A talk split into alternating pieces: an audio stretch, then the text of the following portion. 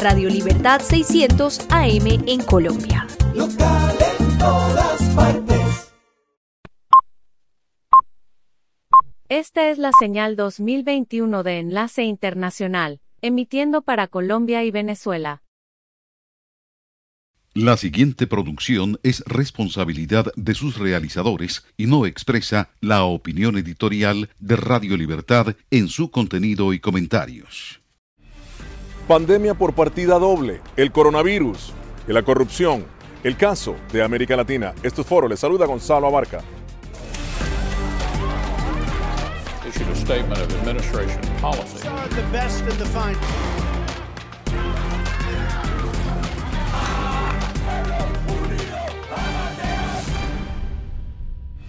América Latina sufre el embate de dos pandemias, la del coronavirus y la de la corrupción. Pese a ser un epicentro de la pandemia, los esfuerzos para contener la crisis se han visto afectados por los constantes efectos de la corrupción. Decenas de funcionarios públicos a lo largo y ancho en el continente, empresarios también, han sido acusados de explotar la crisis para su enriquecimiento personal. Lo han hecho, dicen los fiscales, mediante el tráfico de influencias en hospitales y gobiernos para vender con sobreprecio suministros básicos, mascarillas, desinfectantes y ventiladores. Brasil, Colombia, México, Ecuador, Costa Rica son algunos de los países donde estos escándalos han explotado. Al declarar un estado de emergencia, varios países suspendieron algunas regulaciones que rigen los contratos públicos. La falta de transparencia es un mal endémico en la región. El coronavirus está poniendo a prueba a naciones que venían luchando contra la corrupción mucho antes de enfrentar una emergencia de salud global. La participación ciudadana, la transparencia, el acceso a la información son parte de las piezas angulares para garantizar el control y erradicación de ambas pandemias, la del coronavirus y la de la corrupción.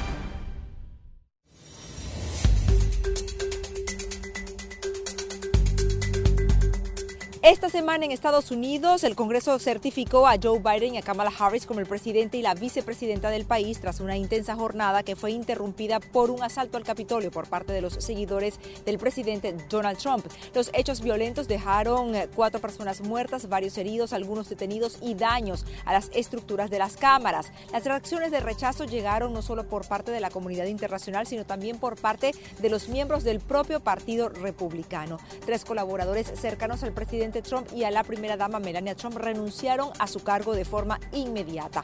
Aunque Donald Trump sigue sin reconocer la derrota, en un comunicado dijo que garantiza una transmisión pacífica del poder. Natalie Salas Guaitero, Voz de América, Washington. Escuchan la voz de América conectando a Washington con Colombia, Venezuela y el mundo a través de Radio Libertad 600 AM. El riesgo principal de este virus es que se trata de un virus nuevo y el cuerpo humano no tiene defensas para atacarlo. Los síntomas más comunes son fiebre, problemas para respirar, tos seca, dolores de cabeza y musculares. Si presentas algunos de estos síntomas, ve al centro médico más cercano para consultar a un doctor sobre tu estado. Puedes ser aislado y tus datos ser compartidos con autoridades de la salud. Para más información visita nuestra página web o síguenos a través de las redes sociales bajo arroba. La voz de América presenta Cada semana La Voz de América te invita a ser parte de Venezuela 360. Para empoderar las voces que quieren reunir a tu país. Para escribir con ritmos contagiosos. Un nuevo capítulo en tu historia. Con un mismo lenguaje. El de la esperanza. El del futuro. El de la vida. Únete a un equipo de origen hispanoamericano que trabaja para conectarnos con el ADN venezolano. Conéctate con los tuyos. Conéctate con nosotros. Conéctate en WhatsApp digitando más 1-202-549-8691. Y conviértete en protagonista de una historia que tú mismo ayudarás a construir. Conéctate cuantas veces quieras con Venezuela 360 en buanoticias.com. Y sé parte de nuestro equipo de redacción en tu conexión WhatsApp. Recuerda, más 1-202-549-8691 y en este horario que ves en pantalla.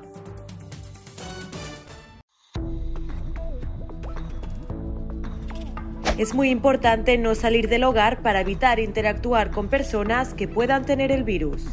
Hacer ejercicio fortalece el sistema inmunitario y tiene beneficios mentales y emocionales. Las videollamadas son una forma de mantener el contacto con amigos y familiares para que no aflore el sentimiento de soledad. Tal y como indica la OMS, el COVID-19 tiene una mortalidad más baja que las de otros coronavirus.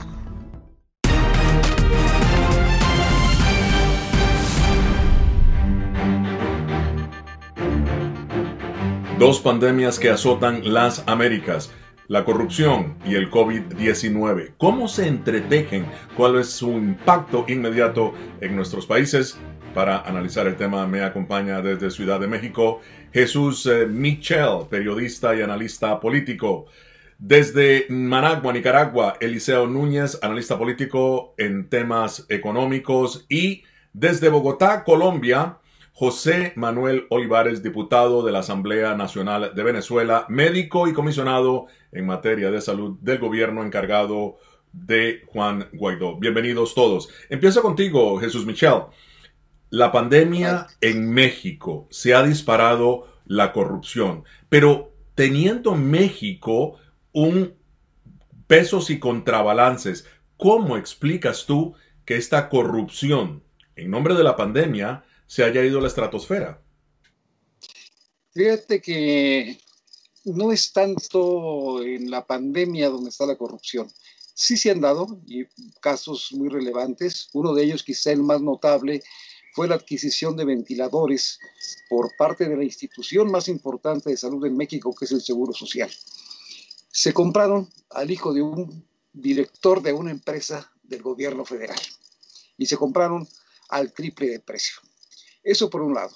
Por el otro, 23 viajes a China, supuestamente para traernos insumos para los médicos, para todo el personal sanitario, que no sabemos cuánto costaron y no sabemos en dónde están para acabar pronto. En este país llamado México hemos tenido un día con otro manifestaciones del personal sanitario, médicos, enfermeras, camilleras, etcétera, porque no tienen cubrebocas, no tienen el traje especial para resistir eh, la penetración del coronavirus, no tenían la experiencia y desafortunadamente para los mexicanos la política que se ha seguido en materia de salud ha sido muy errada. Eliseo, fíjate, en eh, Nicaragua, en donde la pandemia hay, si se quiere, opacidad en el manejo de las cifras de la pandemia tanto el presidente Daniel Ortega como la vicepresidenta, su esposa, Rosario Murillo, no dan cifras precisas. Hay corrupción. ¿Qué se debe hacer para detener precisamente estos niveles de corrupción? ¿Están las instituciones trabajando independientemente o no pueden bajo el actual gobierno? En Nicaragua hay un colapso total del, sistema de poderes de Estado. Eh, nosotros acá no tenemos división de poderes en absoluto entonces el control, el check and balance que debería de esperar, no lo vas a hallar acá. Y sí, eh, ha habido un manejo de las cifras eh, que nosotros hemos calificado de criminal, porque realmente no te da la posibilidad de tener eh, una política hacia cierta área del país donde hemos sabido que ha habido focos de infección de COVID y la gente ha muerto sin eh, atención médica y además de esto, el gobierno lo que hizo y lo que se preparó fue para evitar algo similar a lo de Guayaquil, es decir, la preparación aquí no fue para evitar los muertos, sino para evitar que se viesen los muertos en las calles y que esto diera como resultado eh, la imagen de un sistema de salud colapsado. ¿Y qué es lo que hay detrás de esto? El sistema de salud de, Ortega, que lo vende su, presidente de la Asamblea Nacional, porque son parte de lo mismo, eh, eh, lo venden como el mejor sistema de salud de América Central, lo cual es falso.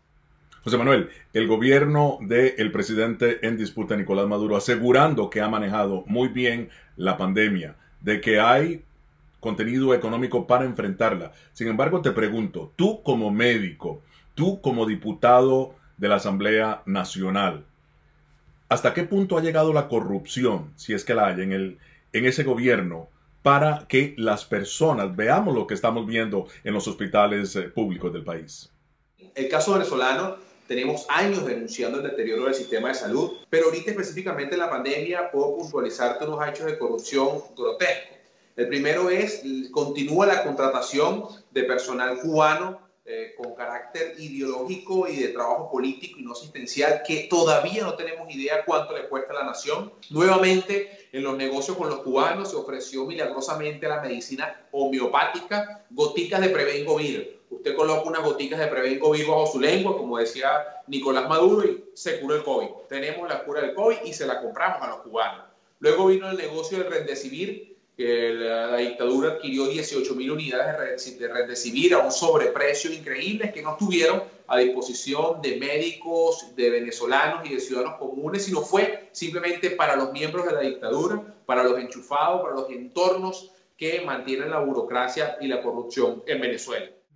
Tenemos ahora una pregunta de nuestra afiliada en Venezuela, Televen. Sin duda la pandemia ha oxigenado el gobierno venezolano a tal punto de que esto se ha convertido en bandera para solicitar el cese de las sanciones. Me gustaría saber cómo podríamos hacer auditoría para determinar cuánta ayuda humanitaria ha ingresado al país y si esta realmente está llegando a los sectores más necesitados. José Manuel, tu respuesta. Bueno, sin duda que la pandemia es el escenario ideal para los gobiernos totalitarios, para que puedan aumentar el control en la población. Ha tenido un impacto muy duro en la ciudadanía. Maduro intenta construir una falsa normalidad. Nosotros no tenemos capacidad de auditar lo que él hace con China, con Rusia, con Irán ni con La Habana. Lo que podemos auditar y somos parte es en la colaboración que se ha hecho vía OPS Jesús, te pregunto, en el gobierno del presidente de Andrés Manuel López Obrador, fíjate que hay dinero para atacar a la pandemia, pero lo que estás diciendo es que ese dinero solamente va a unas cuantas personas y el resto de la población está sufriendo precisamente porque no tiene los insumos. ¿Es así? No, no, no necesariamente. Dinero sí hay y no es que no se esté destinando para el sector salud. Se destina mal, es diferente. Y eh, Desafortunadamente en nuestro país eh, tenemos un gobierno por vez primera en nuestra historia que no sale de las bases políticas originales que teníamos aquí. Se rompen muchas estructuras y lo que ha hecho el presidente López desde que llegó es destruir las, instituciones. ¿Y qué pasa en el gobierno?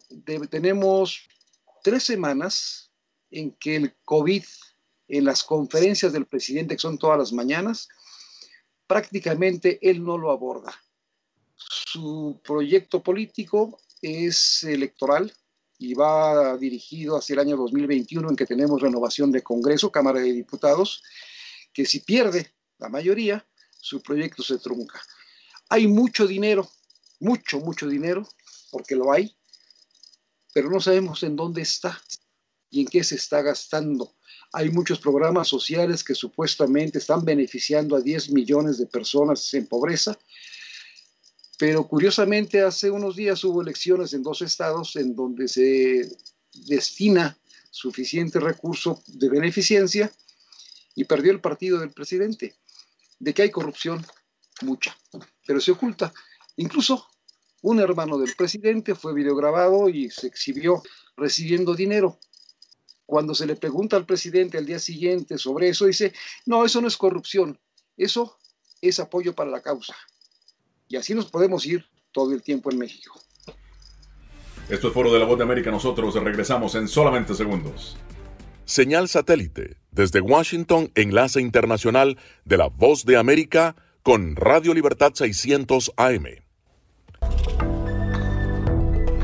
El riesgo principal de este virus es que se trata de un virus nuevo y el cuerpo humano no tiene defensas para atacarlo. Los síntomas más comunes son fiebre, problemas para respirar, tos seca, dolores de cabeza y musculares. Si presentas algunos de estos síntomas, ve al centro médico más cercano para consultar a un doctor sobre tu estado. Puedes ser aislado y tus datos ser compartidos con autoridades de la salud. Para más información visita nuestra página web o síguenos a través de las redes sociales bajo arroba. La voz de América presenta Cada semana La Voz de América te invita a ser parte de Venezuela 360. Para empoderar las voces que quieren reunir a tu país. Para escribir con ritmos contagiosos. Un nuevo capítulo en tu historia. Con un mismo lenguaje. El de la esperanza. El del futuro. El de la vida. Únete a un equipo de origen hispanoamericano que trabaja para conectarnos con el ADN venezolano. Conéctate con los tuyos. Conéctate con nosotros. Conéctate en WhatsApp digitando más 1-202-549-8691. Y conviértete en protagonista de una historia que tú mismo ayudarás a construir. Conéctate cuantas veces quieras con Venezuela 360 en buanoticias.com. Y sé parte de nuestro equipo de redacción en tu conexión WhatsApp. Recuerda, más 1-202-549-8691 y en este horario que ves en pantalla.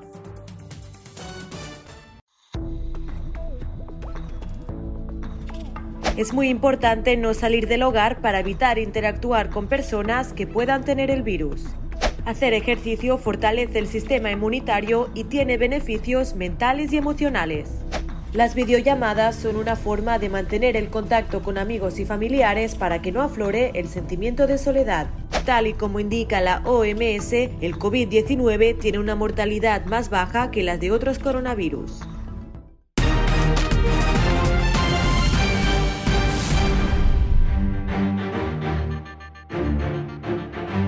La corrupción se dispara durante la pandemia. ¿Cómo controlarla? ¿Cómo está afectando en nuestros países? Continuamos con el análisis desde Ciudad de México. Jesús Michel, periodista y analista político. Desde Managua, Nicaragua. Eliseo Núñez, él es analista político, experto en temas económicos. Y desde Bogotá, Colombia, el médico, diputado de la Asamblea Nacional y comisionado en materia de salud del gobierno encargado de Juan Guaidó, el doctor José Manuel Olivares.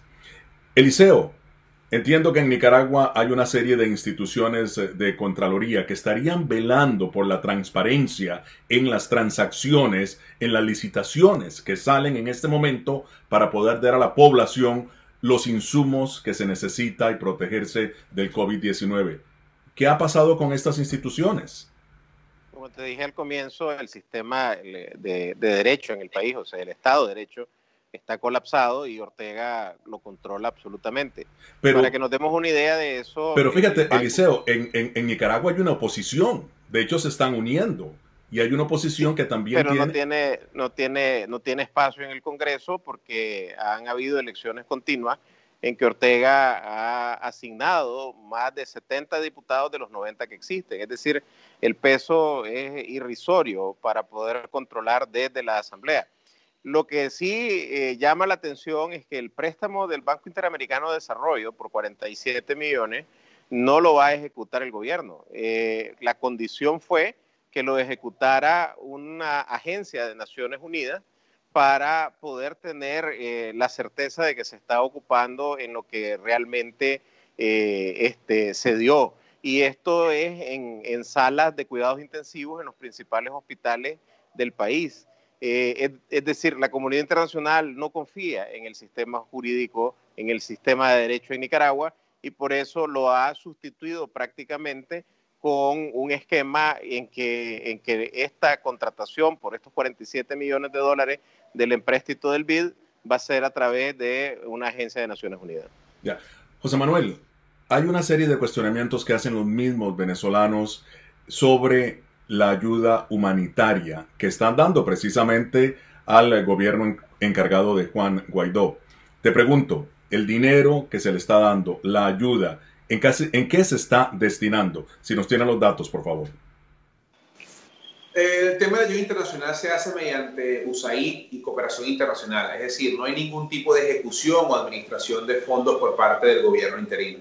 Hay dos tipos de recursos. Lo que ha asignado el gobierno de los Estados Unidos con sus agencias, en este caso USAID, para ayudar a Venezuela, así como ayuda a Centroamérica, a países africanos, Colombia y todas las naciones, los cuales USAID decide con quién los usa, cómo los usa y casi todos son vía fundaciones y ONG. Es decir, nosotros no tenemos ningún tipo de injerencia, participación u opción en, eso, en la asignación y ejecución de esos recursos. Están los recursos recuperados de la corrupción en el exterior que están bajo la protección de las agencias federales norteamericanas que fueron los que se utilizaron para hacer transferencia directa a organismos como Naciones Unidas y OPS. Es decir, no hay ningún tipo de ejecución de fondos De nuestra parte, únicamente es transferencia de fondos a OMS y a OPS, a Naciones Unidas, para ejecutar e implementar proyectos en Venezuela, donde nosotros sí somos parte en exigir el tema técnico, es decir, los hospitales que se van a dotar, dar recomendaciones en cuanto se compran mascarillas, equipos de laboratorio, PCR. La única ejecución de recursos que hemos hecho desde el gobierno interino no tiene que ver con ayuda humanitaria y fue el pago del bono de héroes para la salud, que fue un bono que se le dio de 100 dólares por tres meses al personal de salud, médicos, enfermeras, camilleras, camareras, de libre eh, convocatoria, de libre participación, sin ningún tipo de restricción o filiación política y que ya está en ejecución luego de cumplir rigurosos procesos de validación del Tesoro americano, de nuestra Contraloría y de los diputados de la Asamblea Nacional. Tenemos ahora una pregunta de nuestra afiliada, Azteca, México. ¿Cómo se puede prevenir el abuso de poder durante una pandemia mundial de salud? Y si eso es posible, porque el ciudadano tampoco tiene control de eso. Jesús, tu respuesta. Se puede prevenir respetando el Estado de Derecho. ¿Qué nos está pasando en México? Hay una concentración de poder. El presidente de la República, electo democráticamente, y hay que reconocerlo como nunca en nuestro país, con 30, 30 millones de, de votos, acapara y domina el poder eh, legislativo. Ya doblegó al poder judicial.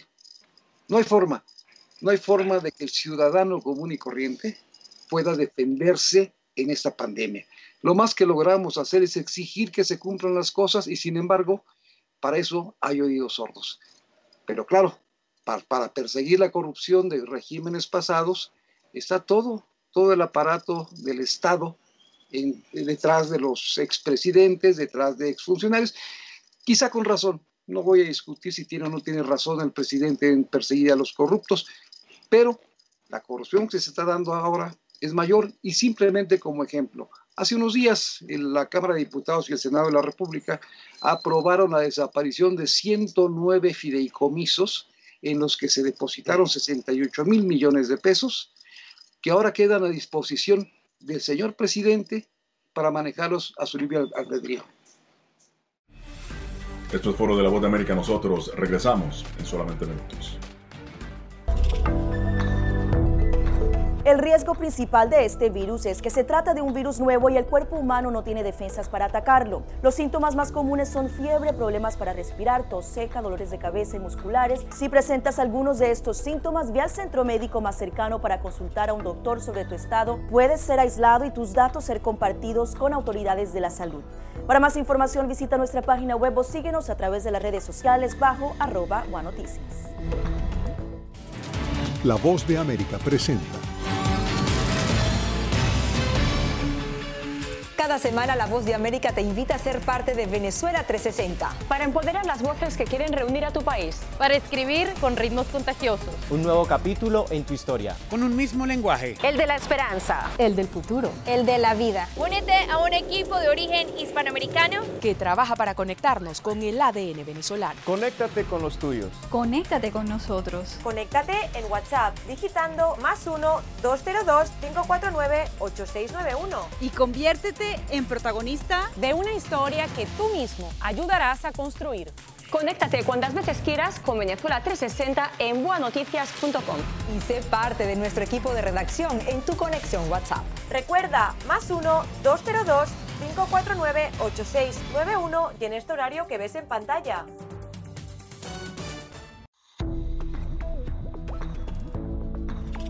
Es muy importante no salir del hogar para evitar interactuar con personas que puedan tener el virus. Hacer ejercicio fortalece el sistema inmunitario y tiene beneficios mentales y emocionales.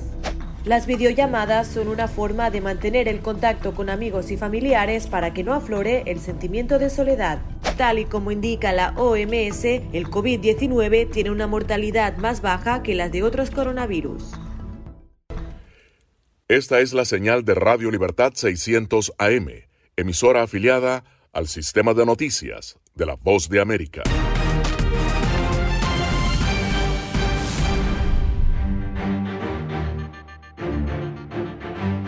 Pandemia, COVID-19 muchas veces se entretejen para disparar la corrupción en las Américas. Continúan con nosotros analizando el tema Jesús eh, Michel, periodista y analista político. Él está en Ciudad de México. Desde Managua, Nicaragua, Eliseo Núñez, él es analista político, experto en temas económicos. Y desde Bogotá, Colombia, el doctor José Manuel Olivares, médico y comisionado en materia de salud del gobierno encargado de Juan Guaidó, además de diputado de la Asamblea Nacional.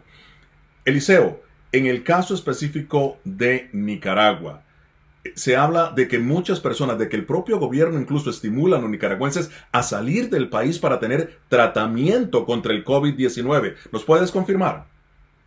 Sí, eso es así y, básicamente aquí no sabemos qué se hicieron con las 26 mil pruebas que, de, de COVID que donó el Banco Centroamericano de Integración Económica y que eh, a lo largo de, esta pandemia hemos visto también que no solo no se hacen las pruebas, sino que trasladan gente al otro lado de la frontera, específicamente en Costa Rica, o no dejan entrar a nicaragüenses para eh, incentivar a que se trate en el vecino país. La verdad de las cosas es que el manejo del COVID ha sido desastroso por parte de Ortega.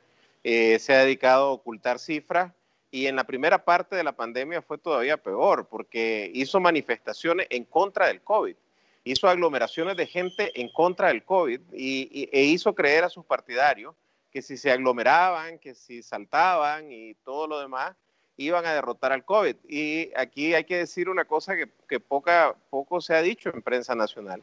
Han muerto eh, tres diputados propietarios del Frente Sandinista y, y cuatro suplentes es decir, siete diputados, así como asesores de, gobierno y otro tipo de funcionarios que anduvieron en estas aglomeraciones. Es decir, la estructura media de mando del Frente Sandinista, el partido en el gobierno, sufrió por esta política de aglomerar a la gente baja eh, en, todo, en todo su esplendor, de, en todo Nicaragua. Y eh, definitivamente hay también este, un enojo de parte de, de, sandinista en contra de Ortega y su señora, porque saben de que los mandó a contagiarse y saben de que muchos de sus familiares murieron o pasaron muy mal debido a que fueron obligados a ir a estas manifestaciones en contra del COVID. Pregunta sobre la participación de organismos internacionales para los tres. La pregunta nos viene de nuestra afiliada en El Salvador. ¿Qué rol puede jugar la comunidad internacional en reducir espacios de opacidad que puedan generar ambiente propicio a la corrupción? Jesús, tu respuesta.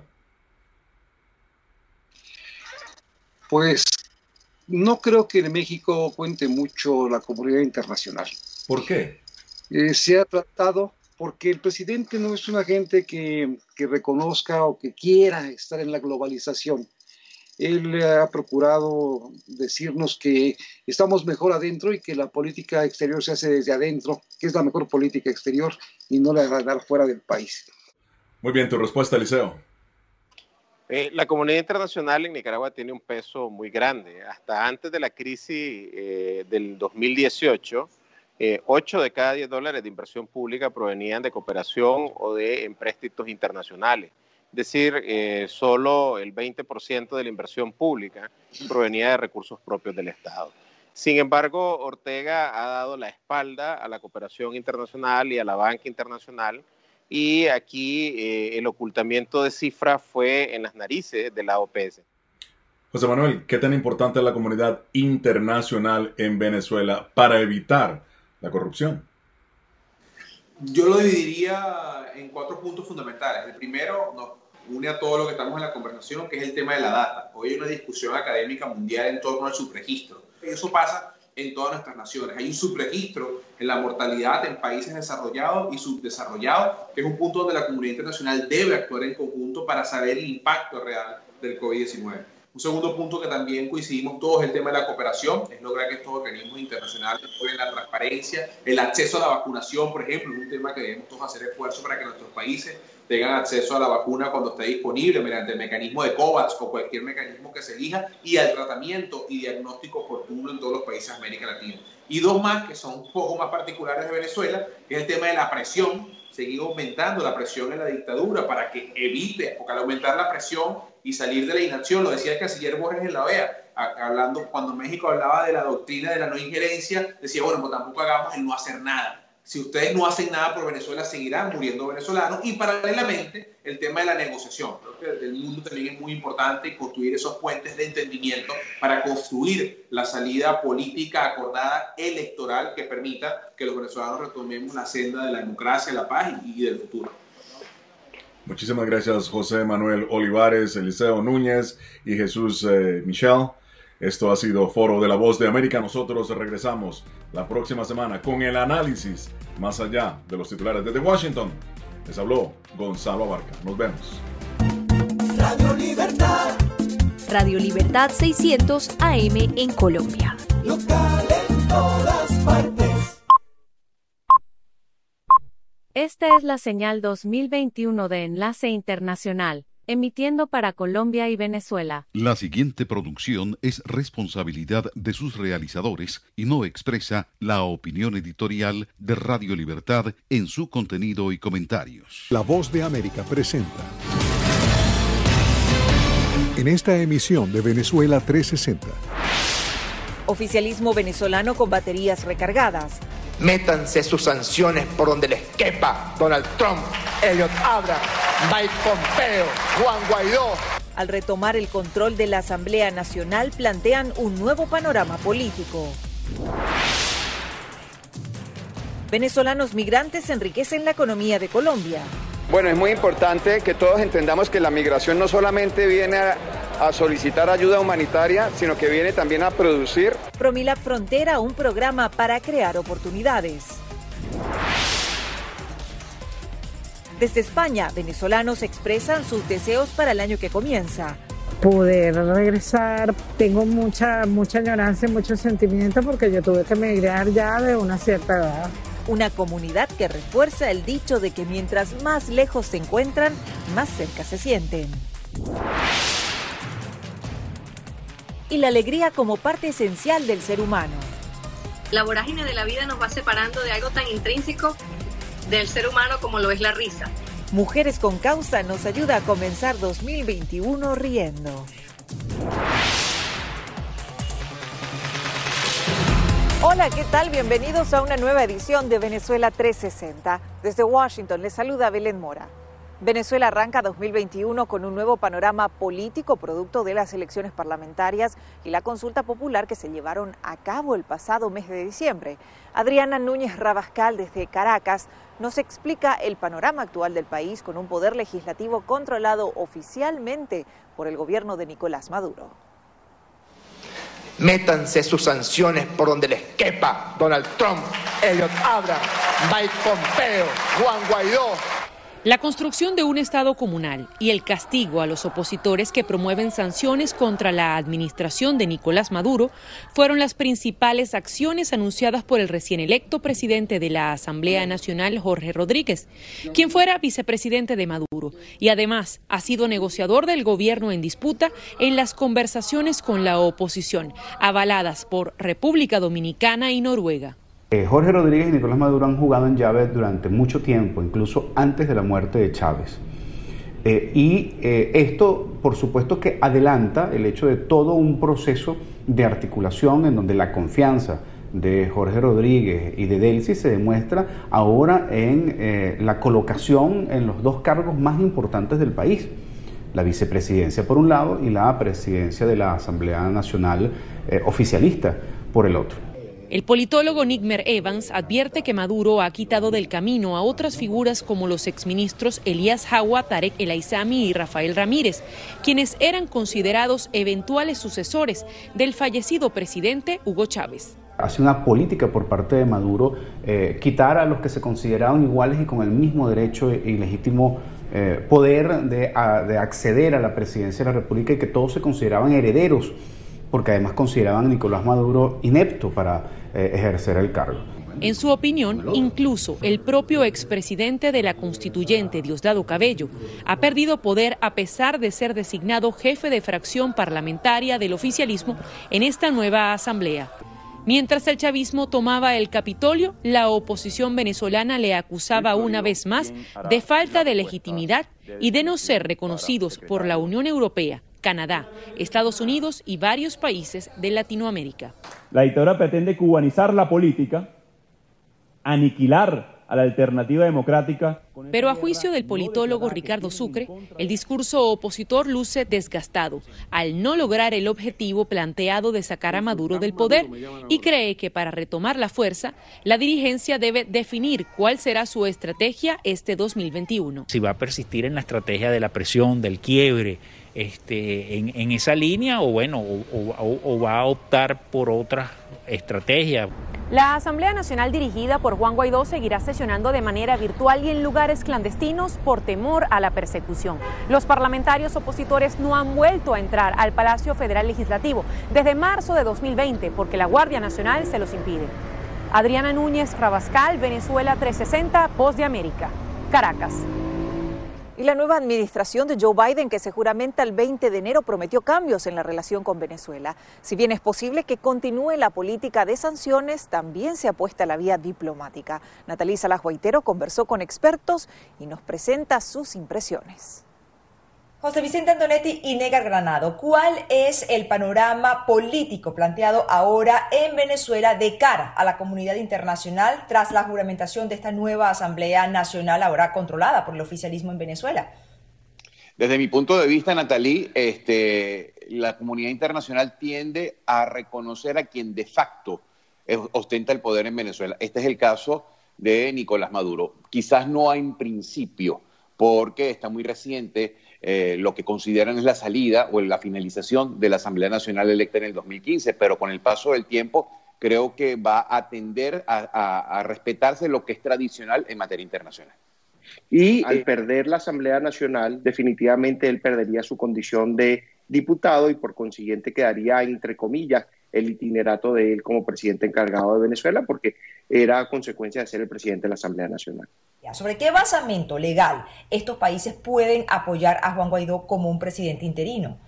Hay un principio de derecho administrativo que viene, por supuesto, del derecho constitucional y que se aplica.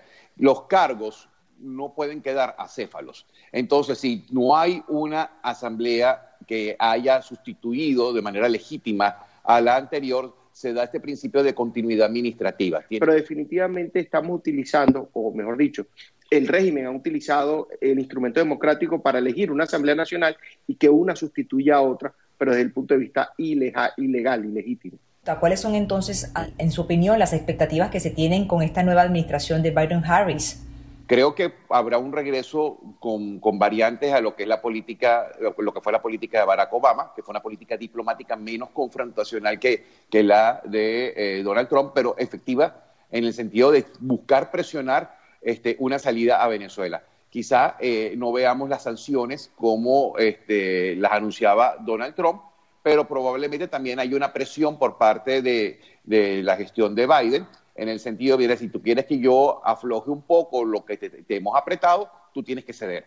Adicional a eso, el reconocimiento de Juan Guaidó como presidente interino por parte de Biden y Harris, yo creo que también se tiene que dar porque eh, se hizo ya un lobby inicial cuando fue eh, designado, cuando fue proclamado Biden como presidente electo, y una de las llamadas que hizo Juan Guaidó es darle el reconocimiento a los fines de buscar el apoyo por parte también de la administración de Biden.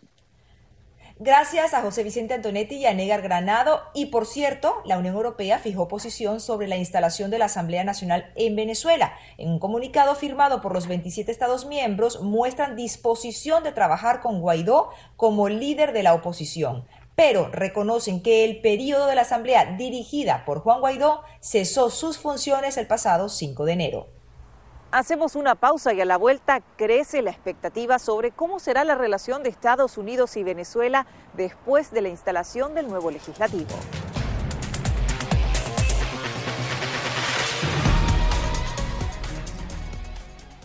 Escuchan la voz de América conectando a Washington con Colombia, Venezuela y el mundo a través de Radio Libertad 600 AM. Permitas que interactúe con personas o animales fuera de la casa. Si una persona de la casa se enferma, evita que tenga contacto con tu mascota. Designa a un miembro de la familia o un amigo para cuidar a tu mascota a corto o largo plazo en caso de que tú no puedas. Limpia sus patas una vez que regreses a casa, pero no uses productos tóxicos para ellos como toallitas desinfectantes. Usa champú para bebés y aceite de coco en sus patas si notas picazón o sequedad. Prepara un kit de emergencia que incluya un suministro de medicamentos por 30 días y al menos dos semanas de alimentos y otros suministros. Asegúrate de que todas las mascotas lleven collares y etiquetas con información actualizada como nombre, número de teléfono y necesidades médicas urgentes.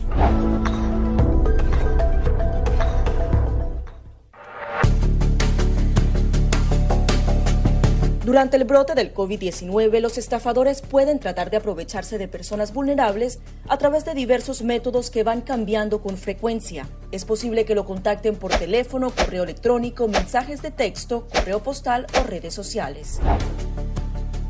Ten cuidado con ofertas de kits de supuestas pruebas caseras, curas milagrosas o pruebas inmediatamente accesibles. Response Act has made coronavirus testing more accessible immediately.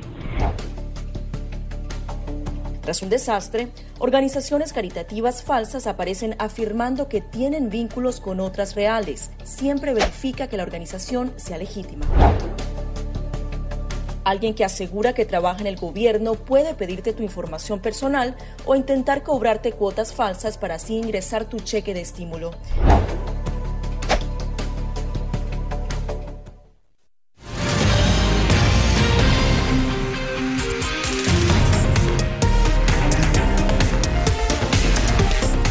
Colombia es uno de los países de América Latina que más le ha abierto las puertas a los migrantes venezolanos.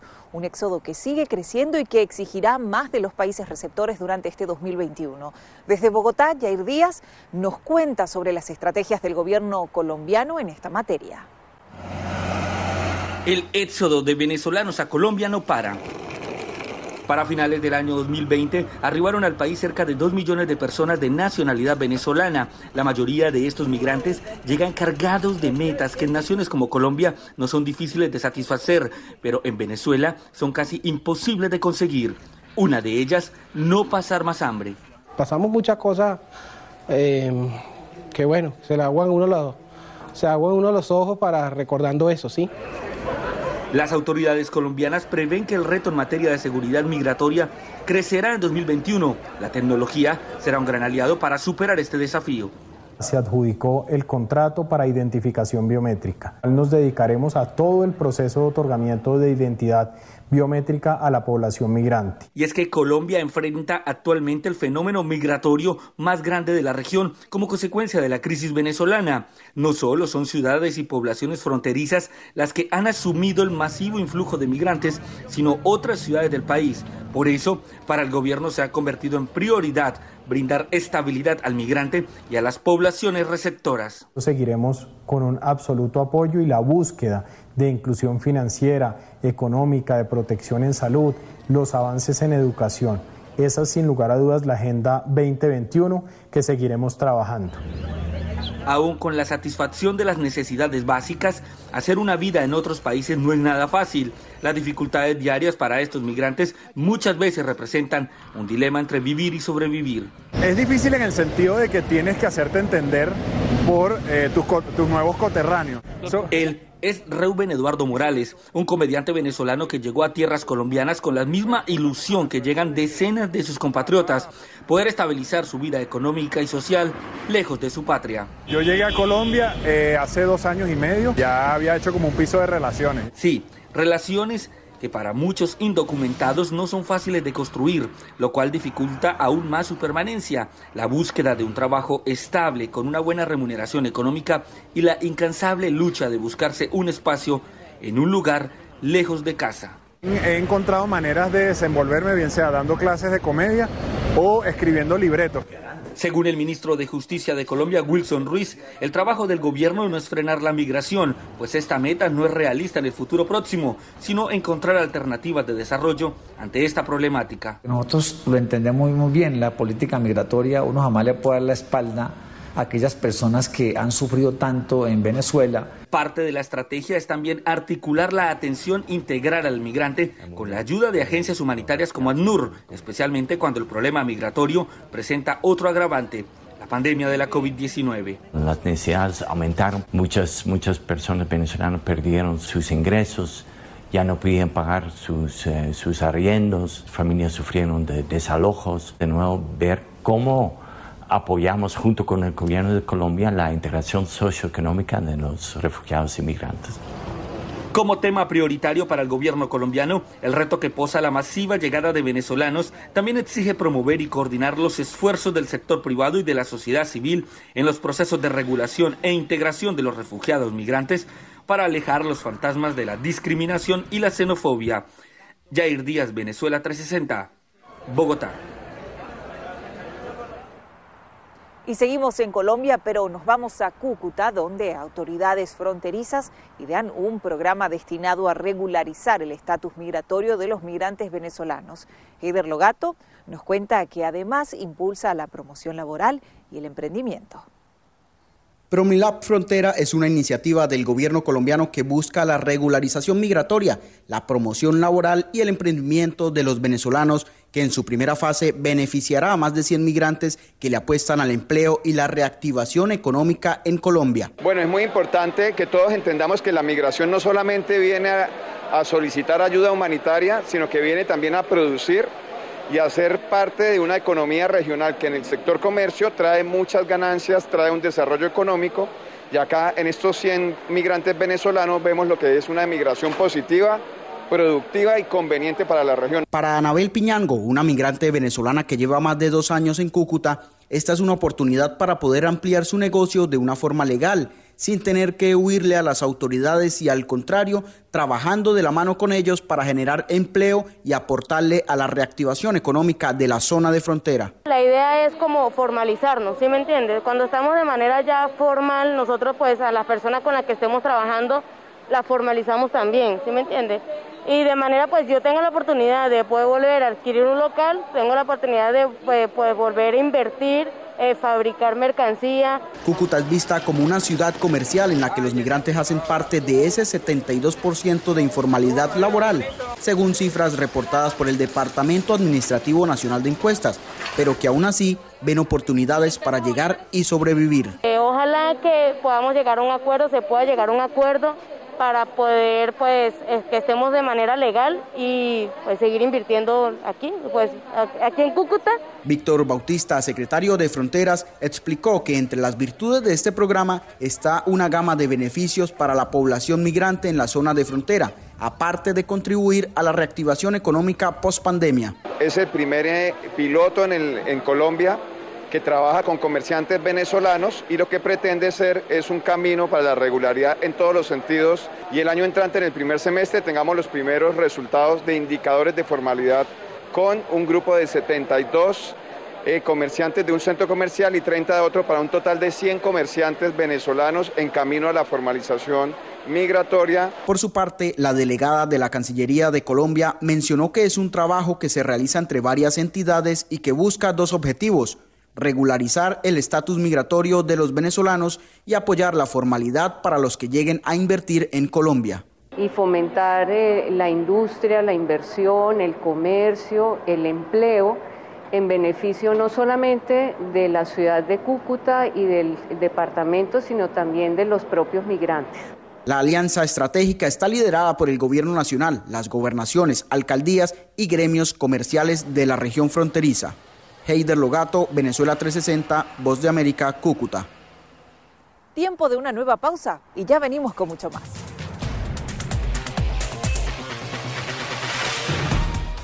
Señal satélite desde Washington, enlace internacional de la Voz de América con Radio Libertad 600 AM.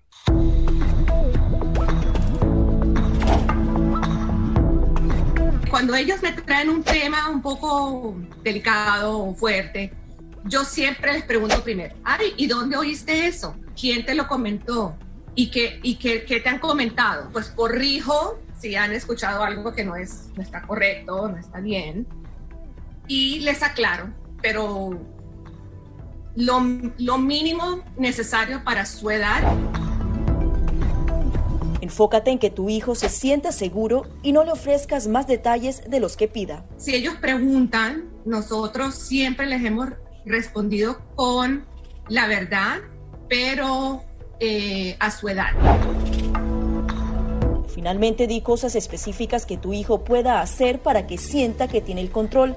Por ejemplo, enséñale que lavarse las manos con frecuencia lo puede ayudar a mantenerse sano. Somos la voz de América. Según la patrulla fronteriza, se necesitan más agentes. Es un proyecto de ley que prohibiría la venta de armas y equipos antidisturbios al gobierno de Venezuela. Pedir la libertad de los que consideran prisioneros políticos. Información balanceada y objetiva. La ayuda proveniente de Estados Unidos. Sin embargo, el gobierno colombiano dice que eso no sucederá. Entérese de lo que sucede en Estados Unidos, América Latina y el mundo en un solo lugar. boanoticias.com Si estás teniendo problemas para pagar tu tarjeta de crédito, un préstamo estudiantil o los servicios públicos, ponte en contacto con tus acreedores lo antes posible. Haz una lista de todas tus obligaciones actuales y circula los gastos que no son esenciales para que así puedas ver cuánto podrías ahorrar de forma realista. Esta es la señal de Radio Libertad 600 AM, emisora afiliada al sistema de noticias de la Voz de América.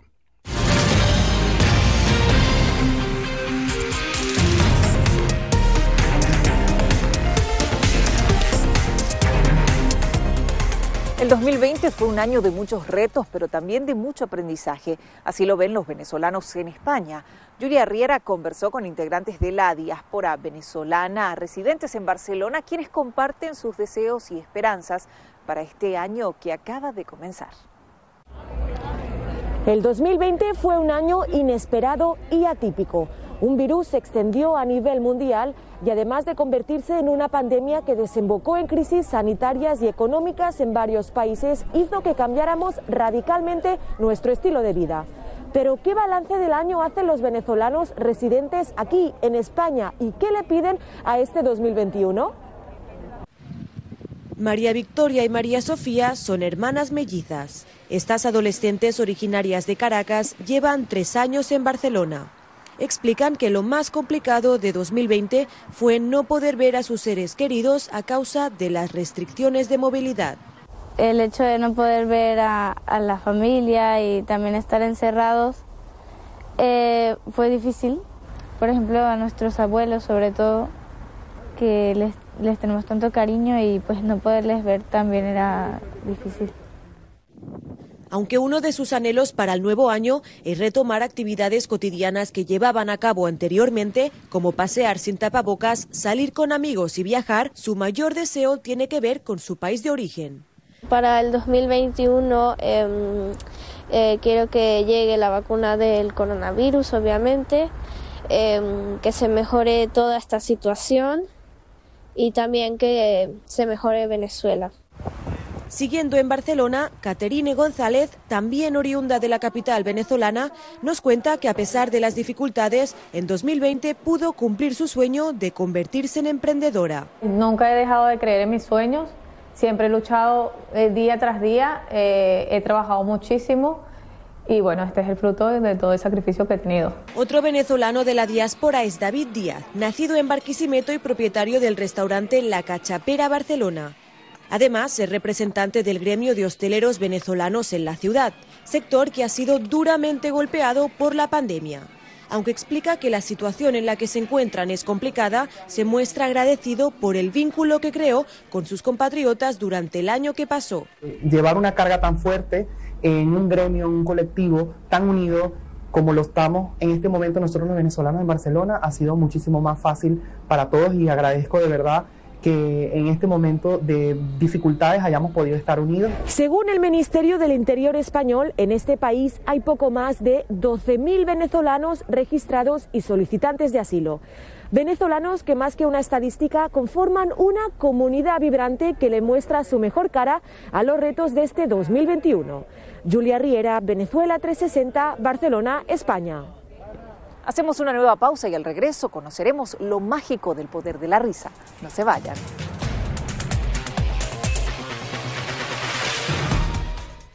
Escuchan La Voz de América en la señal internacional de Radio Libertad 600 AM. Además de asegurarse de tener un amplio suministro de alimentos en casa, a la gente también le preocupa el poder infectarse del COVID-19 a través de estos productos. La buena noticia es que los Centros para el Control y la Prevención de Enfermedades aseguran que los alimentos no son una vía de transmisión del virus. Expertos en seguridad alimentaria aseguran que es poco probable ya que el virus no se multiplica en los alimentos. Según la Organización Mundial de la Salud, el virus es probablemente susceptible a las temperaturas normales de cocción. En general, los restaurantes tienen normas de seguridad alimentaria que deben seguir, sobre todo para evitar la transmisión de cinco bacterias y virus transmitidos por los alimentos. Esas normas evitarían que el nuevo coronavirus se introdujera en su comida. Somos la voz de América disparos de perdigones, están tirando también bombas. Donald Trump y Kim Jong-un ya se encuentran en Singapur. No han cesado los enfrentamientos entre oficiales de la Guardia Nacional y los manifestantes. Información balanceada y objetiva. Florence Como ustedes pueden verlo. De lo que sucede en Estados Unidos, América Latina y el mundo en un solo lugar. boanoticias.com El riesgo principal de este virus es que se trata de un virus nuevo y el cuerpo humano no tiene defensas para atacarlo. Los síntomas más comunes son fiebre, problemas para respirar, tos seca, dolores de cabeza y musculares. Si presentas algunos de estos síntomas, ve al centro médico más cercano para consultar a un doctor sobre tu estado. Puedes ser aislado y tus datos ser compartidos con autoridades de la salud. Para más información visita nuestra página web o síguenos a través de las redes sociales bajo arroba Noticias.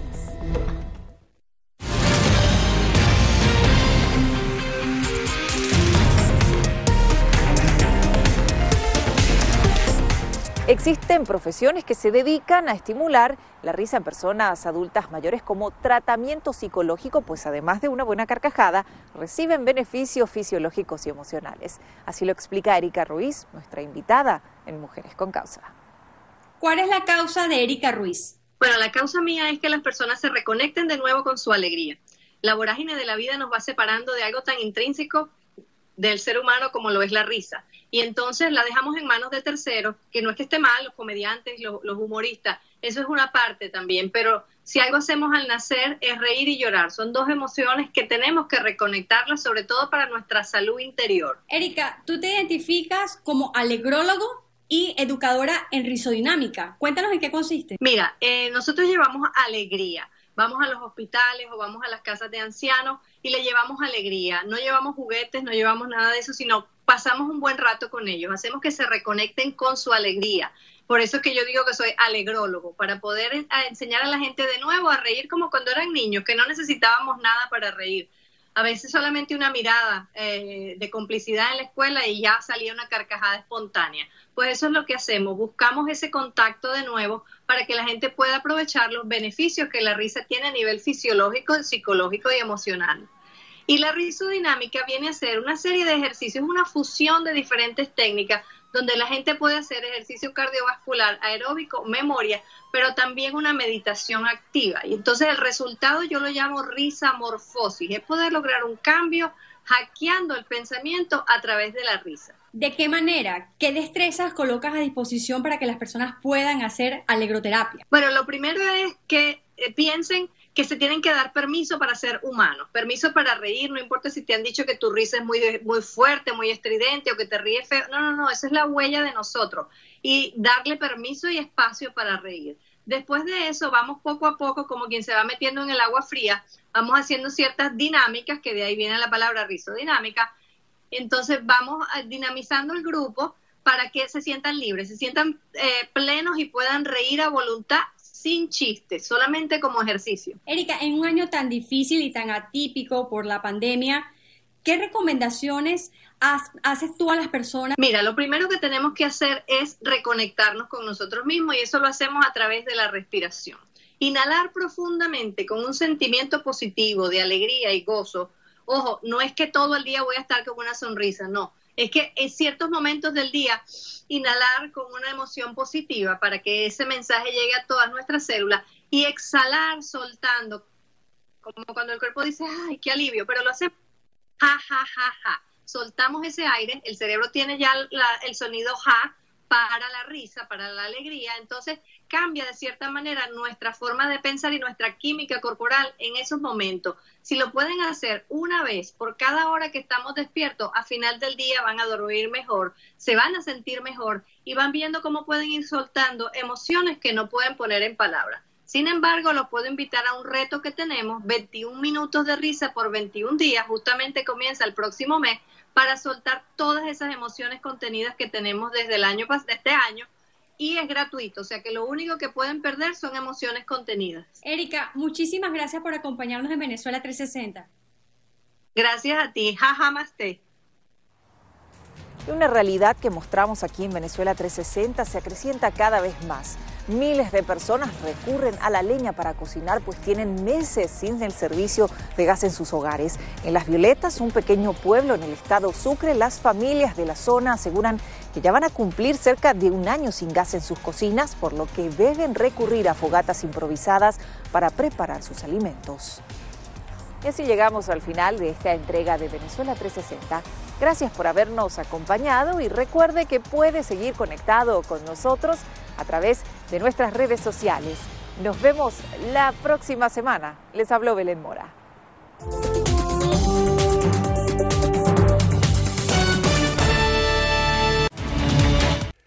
Esta es la señal internacional de Radio Libertad 600 AM. Enlace con la voz de América.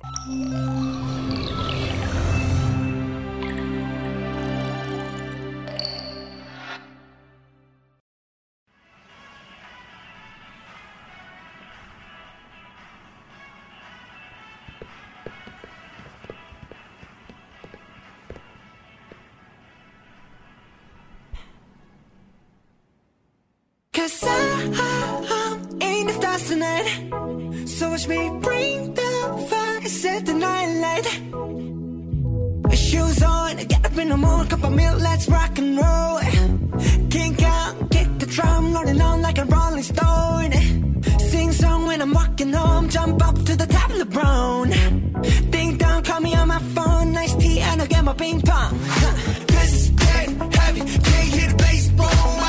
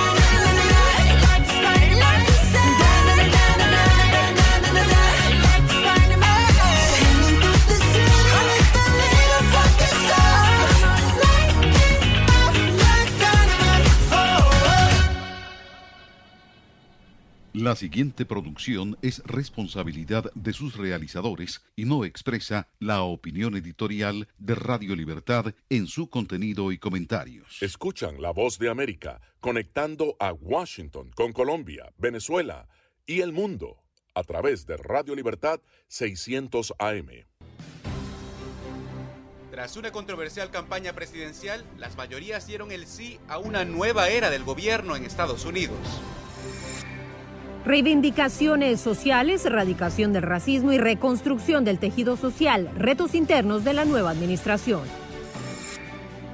Y en la diversidad de las protestas, pasos firmes para eliminar las raíces del racismo.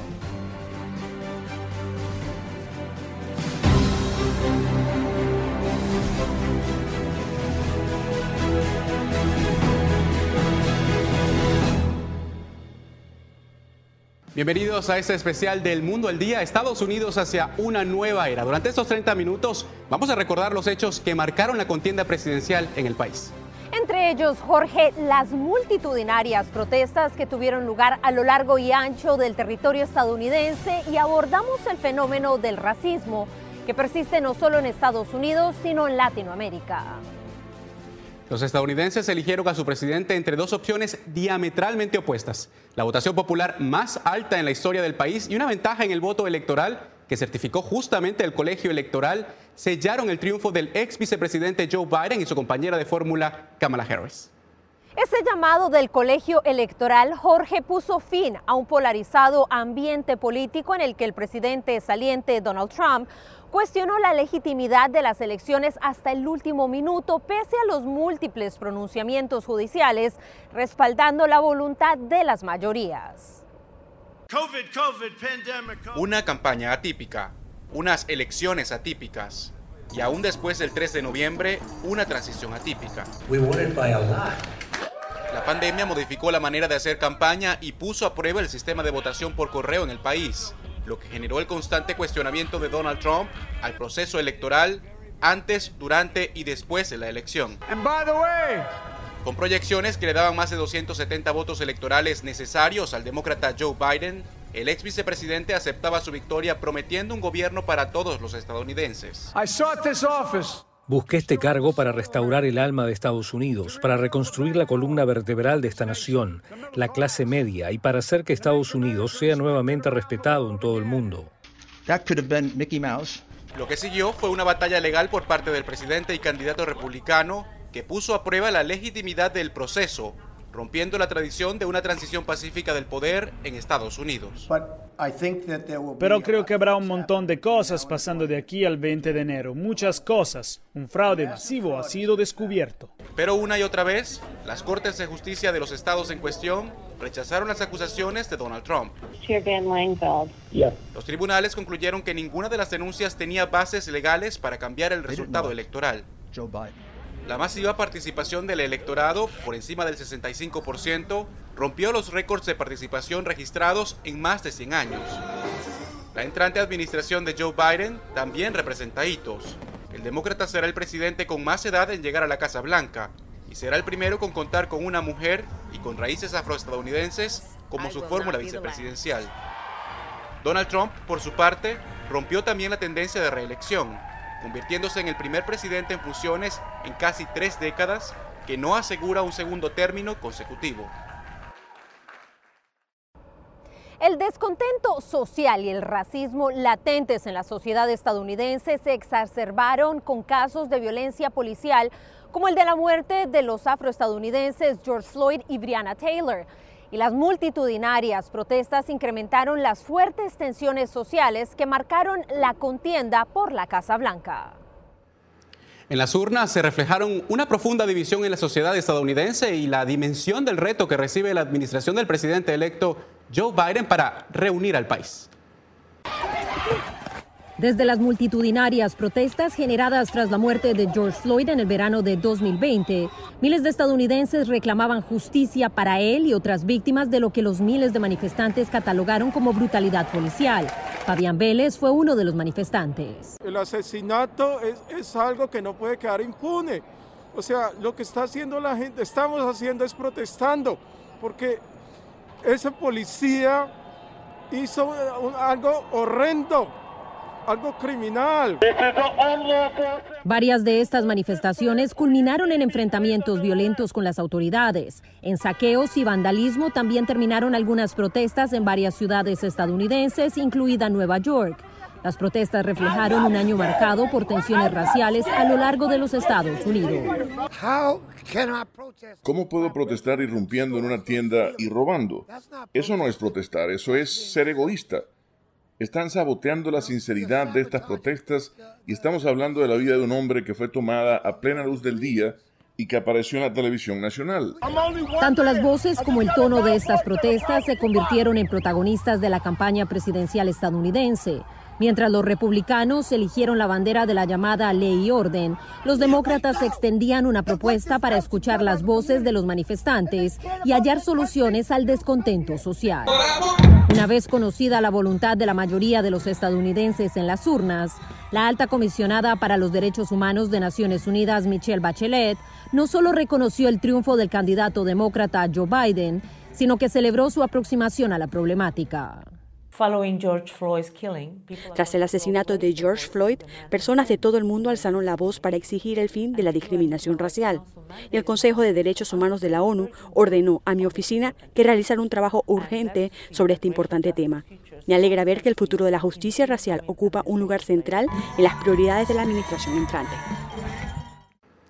Las profundas divisiones sociales también se ven reflejadas en el ámbito político y en el Capitolio. No obstante, los constantes llamados del presidente electo Joe Biden para tender puentes con sus más acérrimos rivales políticos.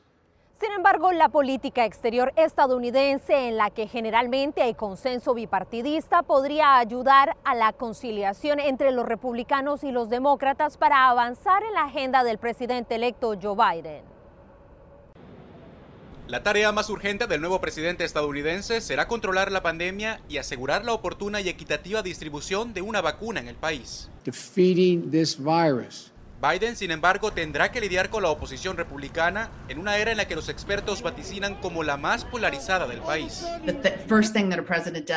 Lo primero que hace un presidente es decir, dejemos de lado todas nuestras diferencias y unámonos como un solo pueblo. Y eso es lo que hacen los estadounidenses. Eso es lo que nos hace quienes somos. Así que eso es lo que Biden hará desde el principio. Y en cualquier caso es un mensaje muy tradicional para un discurso inaugural, pero especialmente con la presión de la COVID como trasfondo. Biden recibirá la economía más golpeada desde la recesión de 2008, reviviendo el mismo reto que experimentó durante la administración de Barack Obama. Por delante está su palabra de lograr una recuperación sin generar cierres. No voy a declarar un cierre total de la economía, punto. Voy a derrotar el virus. Joe Biden y Kamala Harris, ambos con amplia experiencia legislativa, tendrán que tender puentes entre su administración y el Senado, que probablemente se mantenga bajo el liderazgo de la mayoría republicana. Pero temas de la política exterior podrían ser algunos de los asuntos que ayuden a establecer acuerdos cruciales, especialmente aquellos que involucran la seguridad nacional y la influencia en el ámbito global, según el experto John Hudak. La administración Biden no tratará a Vladimir Putin como un amigo, no tratará a Kim Jong-un como un amigo. Esos individuos son enemigos, esos gobiernos son enemigos y serán tratados de esa manera. El demócrata también prometió una reforma migratoria en los primeros 100 días de su gobierno. El reto en ese caso será cumplir con la misma promesa hecha por el gobierno en el que fungió como vicepresidente. Más adelante, lo que esperan los países del hemisferio occidental de la nueva administración estadounidense. Señal satélite. Desde Washington, enlace internacional de la Voz de América con Radio Libertad 600 AM.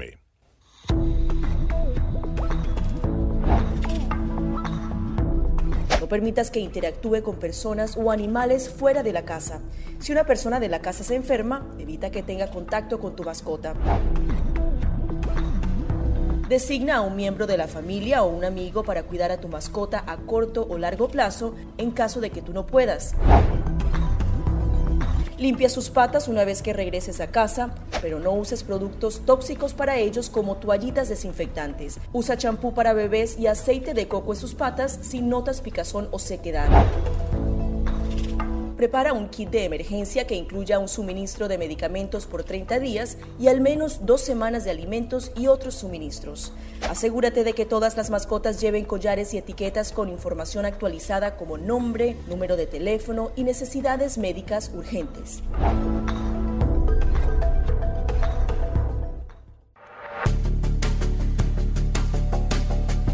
Durante el brote del COVID-19, los estafadores pueden tratar de aprovecharse de personas vulnerables a través de diversos métodos que van cambiando con frecuencia. Es posible que lo contacten por teléfono, correo electrónico, mensajes de texto, correo postal o redes sociales.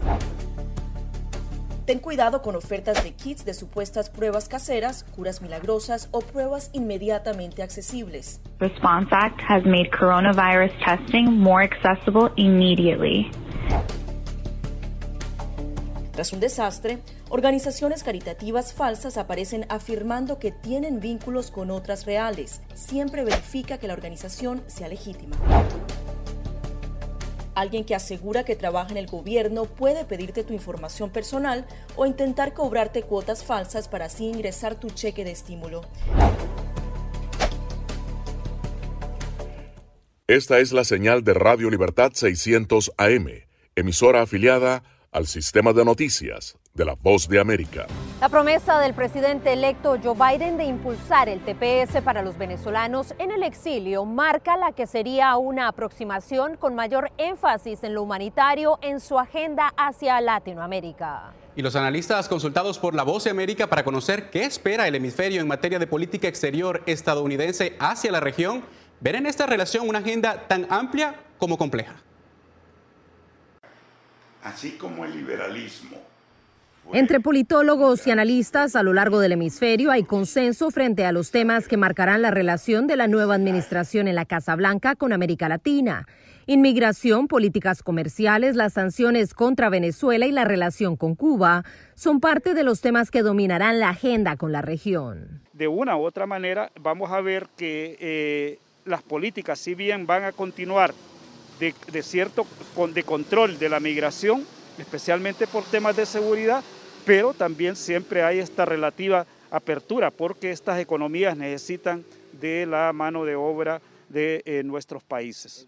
La experiencia previa del nuevo presidente electo estadounidense hacia los países del Triángulo Norte, adquirida directamente durante la administración de Barack Obama, podrá ser un indicio de las políticas hacia estos países, explicó a La Voz de América Jair Dabro de la Asociación de Investigación y Estudios Sociales. América crece, puede dar un giro, digamos, en cuanto a un énfasis más social del apoyo de la cooperación internacional de los Estados Unidos en Centroamérica, específicamente en el norte de Centroamérica.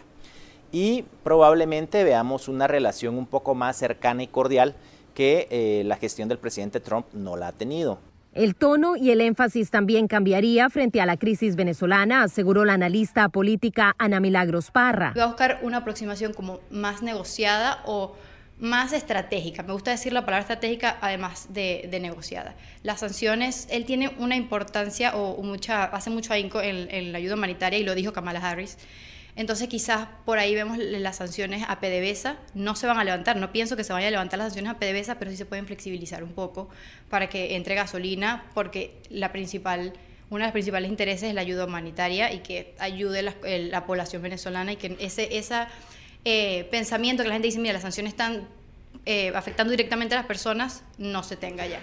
Para los venezolanos en Estados Unidos, la entrante administración lanzará el salvavidas del TPS, indicó a La Voz de América Leopoldo Martínez, abogado venezolano y miembro del Comité Nacional Demócrata. Y hay 200 mil venezolanos en los Estados Unidos que se encuentran en una situación migratoria vulnerable. Hay más de 3.000 en procesos de deportación, hay más de 600 detenidos.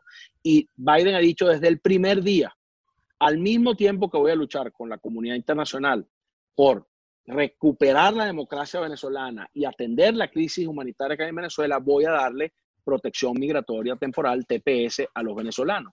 A juicio del analista político nicaragüense Edmundo Joaquín, existe claridad en el presidente electo Joe Biden frente al carácter antidemocrático de Nicolás Maduro y su cúpula, así como del presidente nicaragüense Daniel Ortega. Independientemente de cuál sea el gobierno eh, quien ocupe el Ejecutivo en los Estados Unidos eh, será fundamentalmente determinada por dos hechos.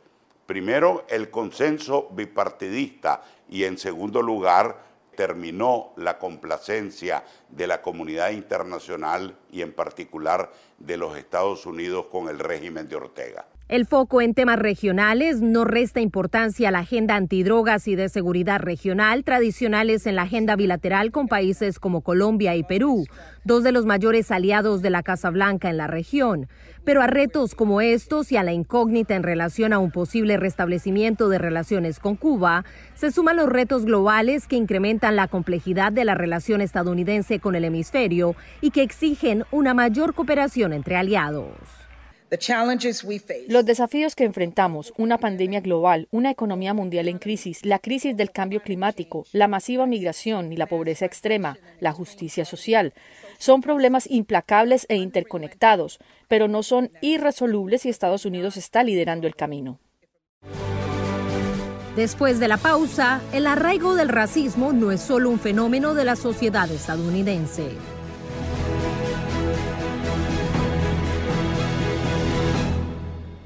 Escuchan la voz de América conectando a Washington con Colombia, Venezuela y el mundo a través de Radio Libertad 600 AM.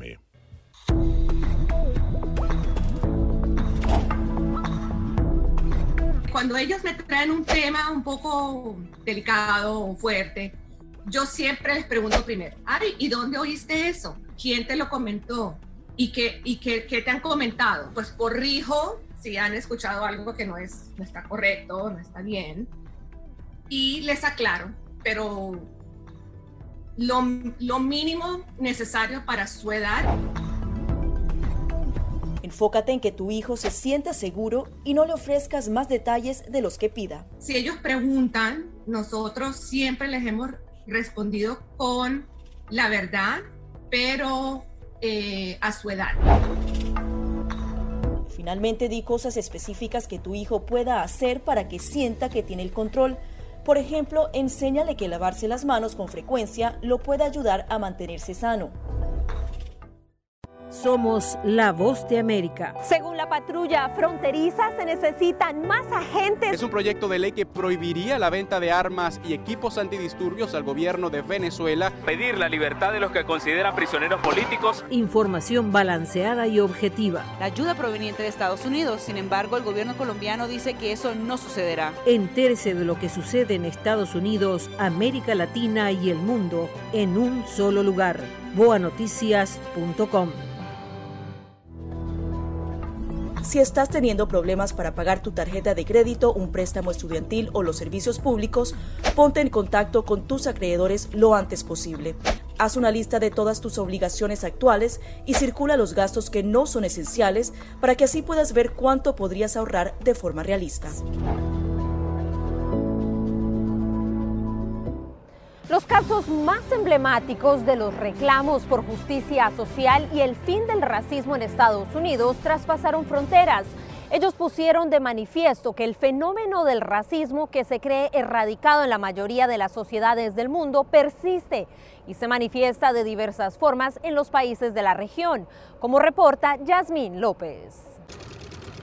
En Latinoamérica, la población negra, mestiza, afrolatina y afrocaribeña alcanza unas 150 millones de personas. Brasil encabeza la lista con la mayor población afrodescendiente y también con los más altos índices de discriminación racial y criminalización de la población negra. Loana Genot es la fundadora del Instituto de Identidades de Brasil una organización que busca reducir la desigualdad racial en el ámbito laboral. Cuando voy a tentar acceder al mercado de trabajo, la persona mira mi, mi, color de piel, mi cabello, mi pelo. Genot dice que la muerte de George Floyd a manos de un agente de policía no es un hecho aislado. No es una, una novedad aquí en Brasil. Cada 23 minutos una persona negra es asesinada aquí. No justice. No peace. No racist. Andrea Ardila nació en Miami. Su padre es colombiano, es veterana de guerra de Estados Unidos y fue una de las miles de personas que salió a las calles para protestar contra la brutalidad policial. Yo estuve en Irak, en Afganistán, he estado en espacios donde me ha tocado unas luchas diferentes, pero en este momento siento que este país no me representa a mí, no, me, no representa a las comunidades afro y las comunidades latinas. Mientras el mundo mira lo que sucede en Estados Unidos, Andrea asegura que en Colombia pasa algo similar. Por eso levantó el nombre de Anderson Arboleda, un joven que murió en la misma semana en que murió George Floyd después de recibir una golpiza por parte de la policía por supuestamente encontrarse afuera de su casa durante la cuarentena. Pensé que era un momento... Eh, muy importante para resaltar el nombre de, Anderson y, y conectar las luchas afro que son globales, no regionales. Si se trata de comparar la forma en que opera la fuerza pública en Estados Unidos y en América Latina, el director de Human Rights Watch asegura que el panorama no es exactamente idéntico, aunque es igualmente preocupante. La policía de los Estados Unidos en general, ¿no? porque hay matices y hay diferencias dependiendo de los estados pero en general es una policía que cae en prácticas discriminatorias que pueden perfectamente ser calificadas como racistas. Para algunos expertos, el proceder actual de algunos miembros de la policía en Estados Unidos hacia los afroestadounidenses es incluso mucho más cuestionable que los linchamientos en tiempos de segregación. Esto está siendo hecho por las fuerzas del orden público, es decir, está siendo hecho por las fuerzas que son pagadas por los eh, contribuyentes americanos. Es como si estuvieran ellos pagando para ser asesinados. Desde la perspectiva de investigadores e instituciones estadounidenses existen prejuicios y hasta legislaciones que promueven consciente o inconscientemente el racismo en Estados Unidos. Y aunque algunas de estas condiciones han cambiado en las últimas décadas, la amplia brecha social que persiste en el país posa grandes retos para asegurar la equidad y la justicia social. Estados Unidos es una sociedad crecientemente desigual. Alejandro de la Fuente, director del Instituto de Investigaciones Afroestadounidenses de la Universidad Harvard, asegura que el movimiento que generó la muerte de George Floyd se da en respuesta a la criminalización que vive la comunidad afro en su día a día. Ese señor estaba esposado. Ese señor no podía hacer nada. ¿Por qué tenía que morir ese señor? Porque lo que ve el policía que puso la rodilla sobre su cuello, lo que él ve no es un ser humano, lo que él ve es un criminal. Pero la abogada María Herrera analiza el hecho desde otra perspectiva. Podemos ver que no existe, digamos, ni una eh, persecución como tal, sino que sí existe un problema en este país porque hay una parte de la población eh, que por desgracia, comete un alto índice de delitos. La complejidad de la problemática tiene raíces tan profundas como las que expone el abogado constitucionalista Joseph Malouf. Claro, hay gente que se merece este proceso, cometen crímenes, pero tenemos que hacerlo con igualdad. No podemos hundir a una comunidad a costillas de otra comunidad blanca que está cometiendo crímenes, porque el crimen no se está eliminando. Lo que estamos haciendo es simplemente echándole la culpa a un grupo. Parte de la historia de segregación se remonta a la década de 1934, cuando la Administración Federal de Vivienda implementó un programa que delineaba geográficamente a los vecindarios como lo documenta Brookings Institution. Redlining era la práctica de delinear con tinta roja en mapas las áreas con grandes poblaciones negras como una advertencia a los prestamistas hipotecarios, aislando efectivamente a las poblaciones negras en áreas que sufrirían menores niveles de inversión que sus contrapartes blancas. De la Fuente dice que las condiciones en que permanecen las comunidades minoritarias los ha hecho aún más vulnerables durante la pandemia. Primero porque son gente que vive en condiciones de mayor hacinamiento. Eh, la gente pobre no puede hacer distanciamiento social. El distanciamiento social es un lujo. La política de redlining fue abolida en 1968 y estudios de la Universidad de Richmond reflejan que la demografía de los vecindarios rojos ha cambiado, hispanos seguidos por blancos y en tercer lugar afroestadounidenses. Por eso la abogada Herrera afirma que actualmente no hay nada que le impida a las minorías tener las mismas oportunidades que tienen los blancos. Afroamericanos que pertenecen o entran en el ejército, aquellos que van a la universidad o aquellos que consiguen un trabajo y no tienen ningún tipo de antecedente penal eh, entra en condiciones absolutamente de igualdad. Sin embargo, para Maluf, la historia de discriminación se sigue reflejando en una amplia brecha económica entre afroestadounidenses y blancos. Y estas injusticias eventualmente resultan en una comunidad minoritaria con menos oportunidades, con peores trabajos, peores vecindarios. El Banco de la Reserva Federal de Minneapolis sostiene que en los últimos 70 años no se ha logrado ninguna reducción en las desigualdades de ingresos entre hogares blancos y afroestadounidenses. Yasmín López, Voz de América, Washington. En breve, alentadores pasos hacia la erradicación del racismo.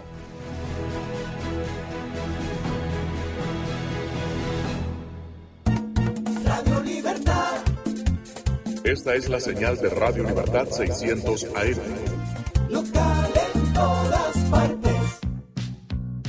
Descarga gratis el aplicativo móvil Universal Estéreo. Ya está disponible para Android y te acompañaremos a donde vayas. Universal.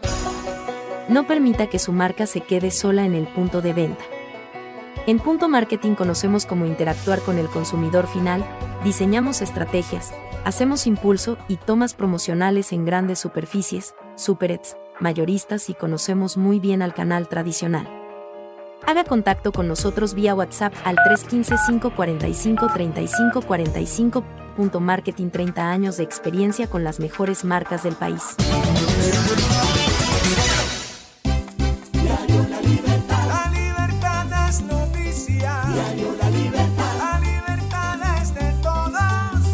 Periódico con la mayor aceptación de la región Caribe. Ahora en www.diariolalibertad.com. Diario La Libertad. Es noticia y actualidad. Diario La Libertad. Con la fuerza de la verdad. La libertad. Llegó la Tienda Express, el más espectacular programa de fidelidad para tenderos y consumidor final. La Tienda Express, módulo de mercadeo y radio promocional que se comunica con los tenderos a través de la radio y visita las tiendas de la costa caribe sembrando su producto en Barranquilla, Cartagena, Santa Marta, Cincelejo, Montería y Valledupar. La Tienda Express, una realización de Punto Marketing, diseñando estrategias exitosas con las mejores marcas del país. Mayores informes en el 315 545 3545. Escuche Agenda Ejecutiva, el podcast que presenta las noticias y los movimientos de la economía en otro tono. Agenda Ejecutiva está disponible todos los viernes en todas las plataformas de podcast. Agenda Ejecutiva, una producción de Red Radial, Radio Sin Fronteras.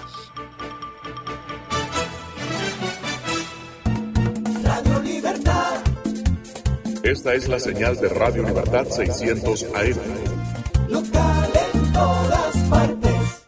Escuchan la voz de América conectando a Washington con Colombia, Venezuela y el mundo a través de Radio Libertad 600 AM. Además de asegurarse de tener un amplio suministro de alimentos en casa, a la gente también le preocupa el poder infectarse del COVID-19 a través de estos productos. La buena noticia es que los Centros para el Control y la Prevención de Enfermedades aseguran que los alimentos no son una vía de transmisión del virus. Expertos en seguridad alimentaria aseguran que es poco probable ya que el virus no se multiplica en los alimentos.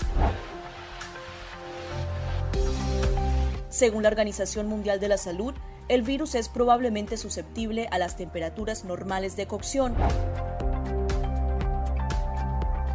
En general, los restaurantes tienen normas de seguridad alimentaria que deben seguir, sobre todo para evitar la transmisión de cinco bacterias y virus transmitidos por los alimentos. Esas normas evitarían que el nuevo coronavirus se introdujera en su comida. Somos la voz de América. Escuchan disparos de perdigones, están tirando también bombas. Donald Trump y Kim Jong-un ya se encuentran en Singapur. No han cesado los enfrentamientos entre oficiales de la Guardia Nacional y los manifestantes. Información balanceada y objetiva. Florence ha llegado. Ustedes pueden verlo. Entérese de lo que sucede en Estados Unidos, América Latina y el mundo en un solo lugar. boanoticias.com El riesgo principal de este virus es que se trata de un virus nuevo y el cuerpo humano no tiene defensas para atacarlo. Los síntomas más comunes son fiebre, problemas para respirar, tos seca, dolores de cabeza y musculares. Si presentas algunos de estos síntomas, ve al centro médico más cercano para consultar a un doctor sobre tu estado. Puedes ser aislado y tus datos ser compartidos con autoridades de la salud. Para más información visita nuestra página web o síguenos a través de las redes sociales bajo arroba Noticias. Las manifestaciones por la muerte de ciudadanos afroestadounidenses a manos de la policía en Estados Unidos mostraron al mundo algo que escasamente se había visto en otras protestas. Los ciudadanos afroestadounidenses ya no marcharon solos. Acompañándolos paso a paso hubo miles de ciudadanos de diversos orígenes raciales, entre ellos un grupo de hispanos quienes se hicieron eco de su explícito compromiso con la defensa y la protección de los derechos civiles. Las manifestaciones a lo largo y ancho de Estados Unidos pusieron bajo la lupa los niveles de desigualdad, el racismo, la discriminación y el abuso policiaco, reflejado en casos que son emblemáticos. Según el analista político Eduardo Gamarra, muchas de esas violaciones a los derechos fundamentales siguen siendo originadas en el color de la piel. El académico destacó además que los hispanos también son impactados por el racismo. Según la última encuesta dirigida por el profesor de la Universidad Internacional de la Florida, en términos generales, la mayoría de los hispanos se siente discriminado. Cuando uno pregunta país de origen, entonces ahí es donde están las diferencias. Los que están en la Florida se sienten mucho menos discriminados que aquellos, por ejemplo, que están en California. Los prejuicios raciales también están arraigados en las sociedades latinoamericanas, por lo que al emigrar a Estados Unidos, los hispanos pueden traer consigo una predisposición implícita frente a personas de origen africano, le dijo a La Voz de América Anthony Posada, abogado en Legal Aid Society. Una lucha, tenemos que apoyar tanto a la comunidad afroamericana para que ellos puedan adquirir el respeto y la dignidad que se merecen como seres humanos, porque esto también es algo que nos impacta a nosotros. Según el Centro de Investigaciones Pew, el 25% de los hispanos en Estados Unidos se consideran afrolatinos. La analista política Mercedes Bello recalcó la urgencia de ir a la raíz de la problemática, que yace bajo la desigualdad y la estigmatización. Que la educación cívica modifique al individuo para la creación de, la, de una sociedad donde todos somos iguales. En los años 60, Martin Luther King, el líder afroestadounidense quien luchó por los derechos civiles y laborales, le mandó un telegrama al líder hispano de los derechos civiles César Chávez, quien también buscaba los medios para mejorar las condiciones de los trabajadores agrícolas en Estados Unidos. El mensaje señalaba nuestras luchas separadas son realmente una lucha por la libertad, la dignidad y la humanidad. Alonso Castillo, Voz de América, Miami. Con el recuerdo de este mensaje de dos de los líderes por los derechos civiles más representativos en Estados Unidos, uno de origen hispano y otro de origen afroestadounidense, llegamos así al final de este especial El Mundo al Día hacia una nueva era. El año político estadounidense del 2020 y los retos que esperan al nuevo primer mandatario Joe Biden para reunificar y fortalecer la democracia de su país tendrán también un impacto global y especialmente en la región latinoamericana. Gracias por su atención.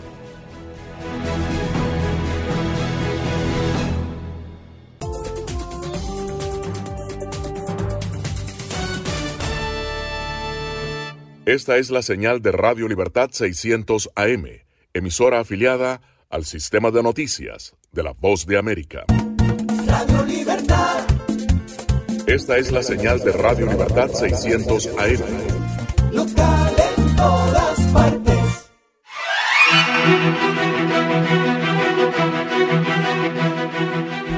Saludos a nuestra audiencia desde Washington. Soy Yoconda Tapia y hoy en Conversando con la Voz de América abordamos el tema de la profunda división política que afecta al país luego de las elecciones de noviembre y puesta en evidencia en el marco de la certificación de los votos que realiza hoy el Congreso estadounidense. El análisis lo planteamos al politólogo y docente de ciencias políticas en la Universidad Internacional de la Florida, Eduardo Gamarra, quien empieza poniendo en contexto los cambios en la política de Estados Unidos. Primero el cable, luego ha sido la aparición de los medios sociales, que ha cambiado cómo se hace la política en este país, porque ya no tenemos dos o tres canales de televisión que controlaban el mensaje y que podían calmar a la población. Te acordarás de un Walter Cronkite, ¿no? De, alguien así que, que, todos los americanos confiaban en él porque a las seis y media de la tarde nos decía, no, that's the way it is, es así como es el país.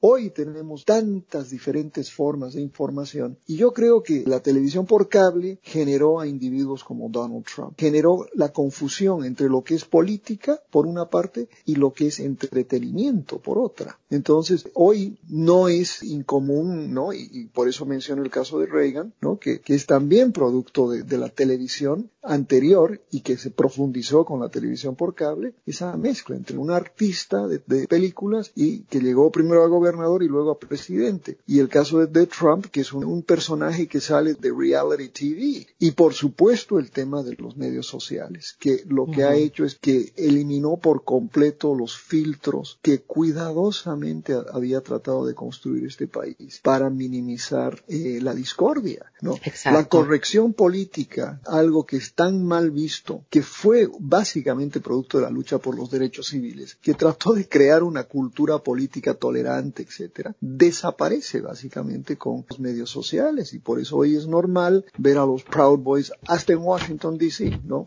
Uno esperaría a los Proud Boys, no sé, pues en un lugar remoto de, Arkansas, pero no, no en, Washington DC, en grandes manifestaciones. Doctor Gamarra, ¿cómo se logra conciliar a un país dividido? Ya, Yoconda, justamente un colega mío, Darío Moreno, y dos ex congresistas, eh, David Jolly y Patrick Murphy, nos pusimos a la tarea de tratar de contestar eso y, y juntos compilamos un libro el, el, el, año pasado. El libro se titula A Divided Union, que básicamente llegamos a la conclusión que la polarización lo que ha hecho es que ha vaciado el centro. Y si no logramos reconstituir el centro, este país va a continuar eh, siendo polarizado. Yo ¿A qué creo se que refiere es, el centro?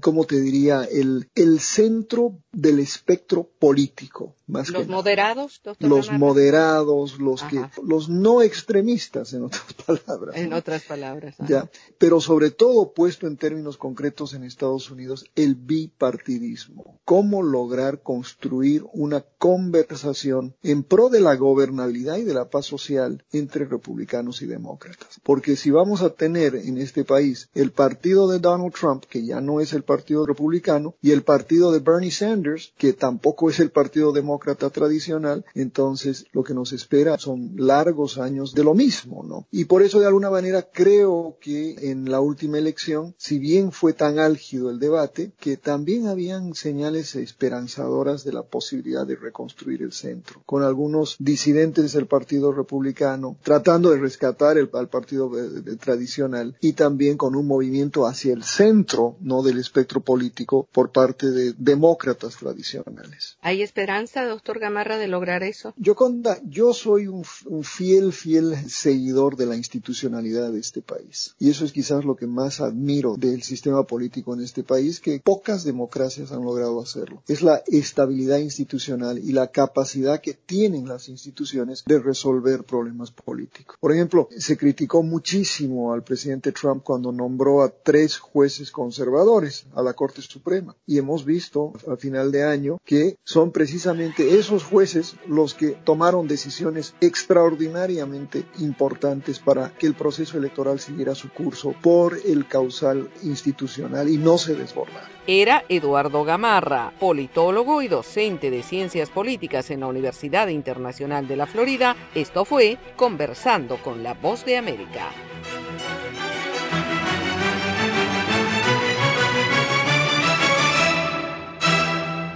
Esta es la señal de Radio Libertad 600 AM, emisora afiliada al sistema de noticias de la Voz de América.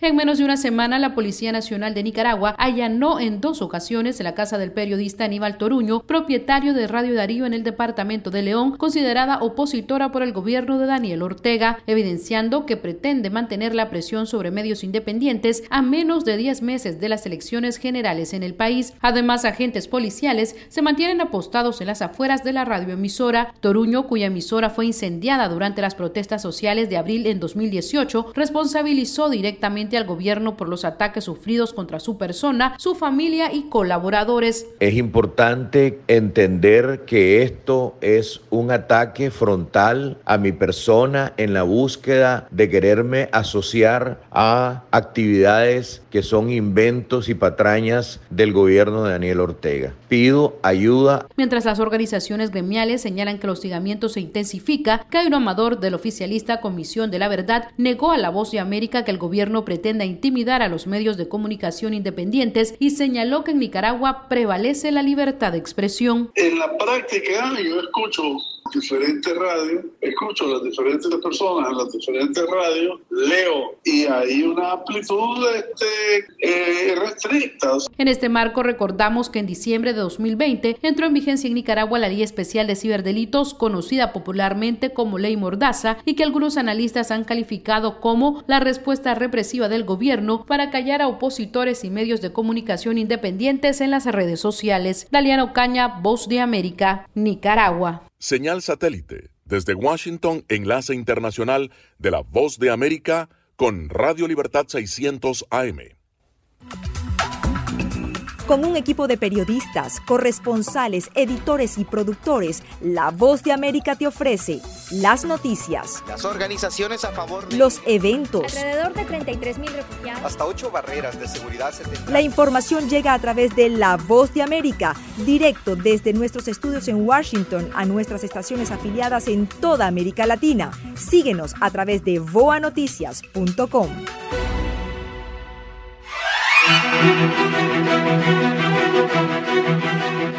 Cordiales saludos a nuestra audiencia desde Washington. Soy Yoconda Tapia y hoy en Conversando con la Voz de América abordamos el tema de la difícil situación que enfrentó la capital estadounidense cuando miles de personas asediaron e ingresaron al Capitolio, la sede del Congreso estadounidense. Nuestro colega Jacopo Luzzi estaba en ese sitio cubriendo la información para la Voz de América y hoy comparte su experiencia. Hola Yoconda, sí, de verdad eh, yo he tenido experiencia en muchos lugares del mundo, en América Latina, Oriente Medio, en Irak, en pasado, pero de verdad nunca había vivido algo así, porque imagínate de repente nosotros estábamos allí siguiendo la certificación que había empezado a la una y de repente llega la policía del Capitolio gritando como locos, súper asustados. Yo nunca había visto tanto miedo en la cara de un hombre como en el policía que vino y nos dijo de evacuar de irnos e ir al sótano del Congreso. Yo me encontraba en la oficina que se llama Cannon Building, que es un edificio de la Cámara de Representantes, y al principio la emergencia parecía que era la amenaza de una bomba, que al final recordamos dos se encontraron, pero no dentro del Capitolio. Cuando volvimos,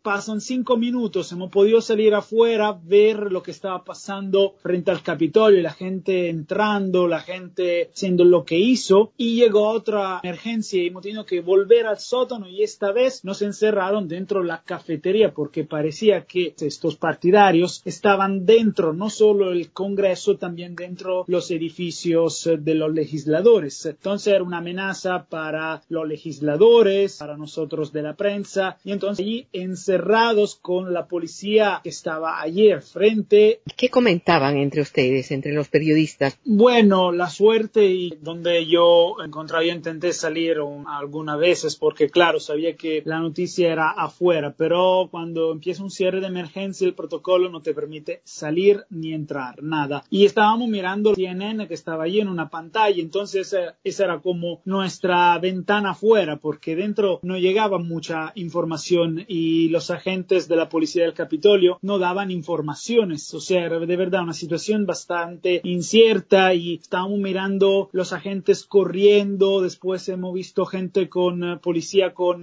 equipo de antimotines y parecían que, que estaban dentro, entonces estaban buscando estas personas, estos partidarios. Y nosotros tentando de contar sin tener acceso real a lo que estaba pasando por el cierre de emergencia. Como persona y como periodista, ¿qué pasó por tu mente durante esas horas de encierro? Bueno, mi, primer, mi primera idea fue, tengo que ir afuera no estar aquí seguro, porque claro, como periodista uno tiene que contar lo que pasa, no verlo en una pantalla. Y claro, a pesar que es peligroso porque eh, golpearon, asaltaron a algunos periodistas y rompieron el equipo de estas personas, claro, la idea era de ir afuera. Pero al mismo tiempo yo pensaba, ¿cómo puede esto pasar? porque cómo pueden algunas personas lograr entrar dentro el Capitolio, que se supone que después de la Casa Blanca sea el lugar más seguro de, Washington y también de, de, Estados Unidos, y la policía incapaz de parar esta gente, verdad que no querían impulsar la tensión para que subiera. Pero claro, ver esta gente sentarse en la mesa de Nancy Pelosi, la presidenta de la Cámara, ha sido de verdad increíble y preocupante. ¿Qué pasó cuando lograste salir? ¿Cuál fue tu primera impresión al ver todo lo que había sucedido afuera? Mira, cuando nos permitieron salir, volví inmediatamente a la rotonda de donde yo estaba porque tenía que seguir trabajando. Pero una vez que salimos, hemos visto la desolación de verdad. Todo el Capitolio en cierre con el toque de queda que empezó a las y estaban patrullas. Yo nunca he visto tanta policía en mi vida y estaban algunos partidarios allí afuera como estos eh, solitarios, no eran como grupos. Y a mí me prepararon diciendo, ¿eres un patriota tú? Preguntándome, o sea, también esto a las 8 de la noche. Y, pero era una situación seguramente más calma que durante la tarde. Gracias a nuestro colega Jacopo Luzzi por su relato de la experiencia que le tocó vivir el miércoles en el Capitolio en Washington. Esto fue Conversando con la Voz de América.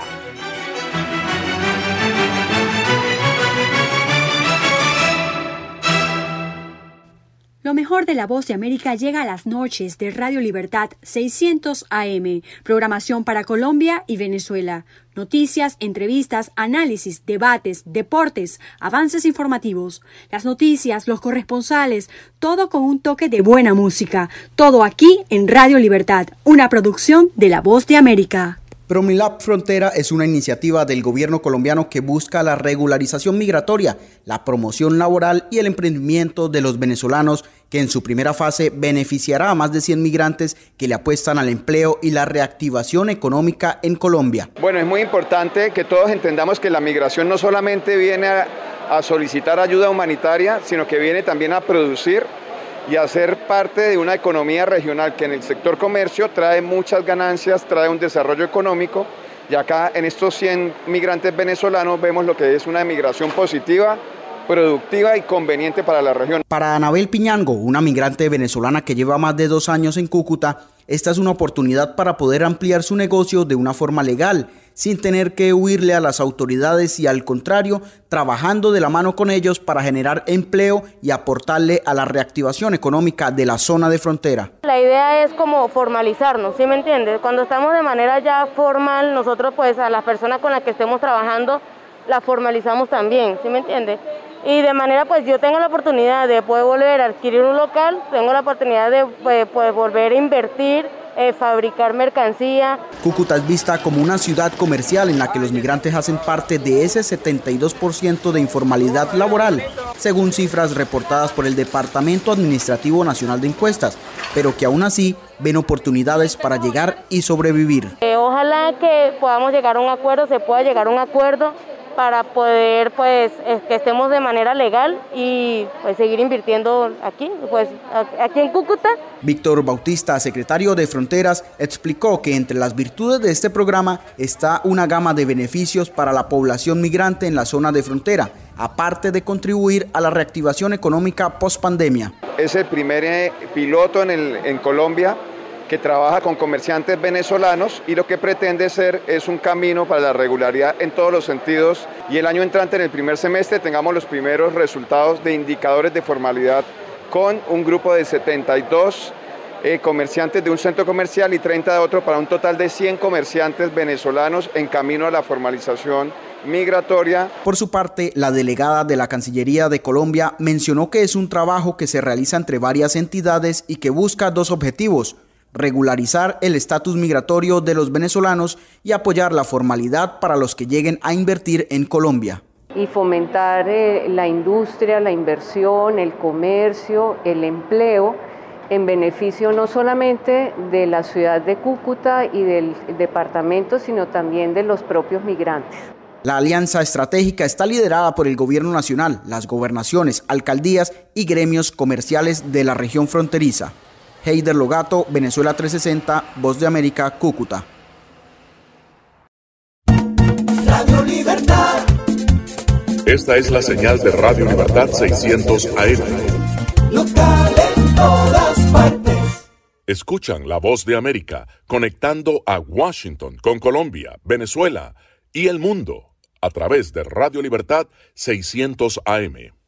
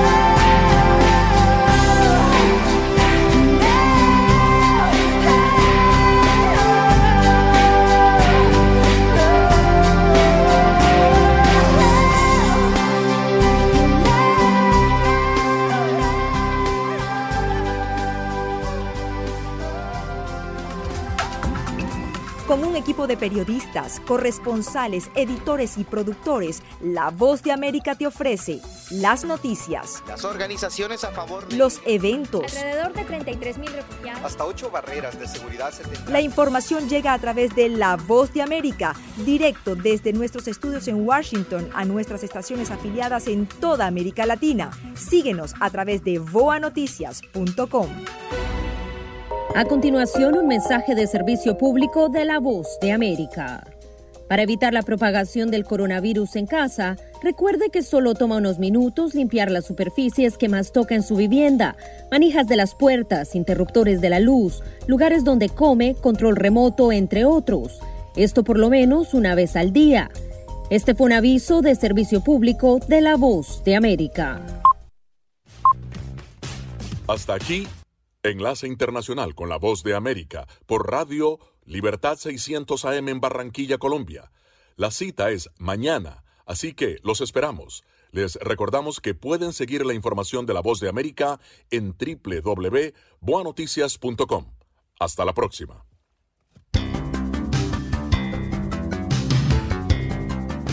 Enlace Internacional es una producción de Red Radial con el apoyo de la Voz de América para Colombia y Venezuela. Editores Carlos Tatis y Gabriel Villarreal. Master Control Gises Peroso y José Barreto. Producción ejecutiva Jimmy Villarreal. Red Radial Radio Sin Fronteras. www.redradial.co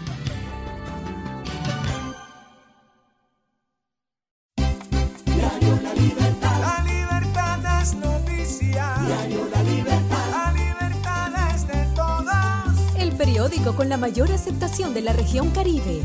Ahora en www.diariolalibertad.com. Diario La Libertad. Es noticia y actualidad. Diario La Libertad. Con la fuerza de la verdad. La libertad. No permita que su marca se quede sola en el punto de venta. En Punto Marketing conocemos cómo interactuar con el consumidor final, diseñamos estrategias, hacemos impulso y tomas promocionales en grandes superficies, superets, mayoristas y conocemos muy bien al canal tradicional. Haga contacto con nosotros vía WhatsApp al 315-545-3545. Punto Marketing 30 años de experiencia con las mejores marcas del país. Radio Libertad. Esta es la señal de Radio Libertad 600 AM. Local en todas partes.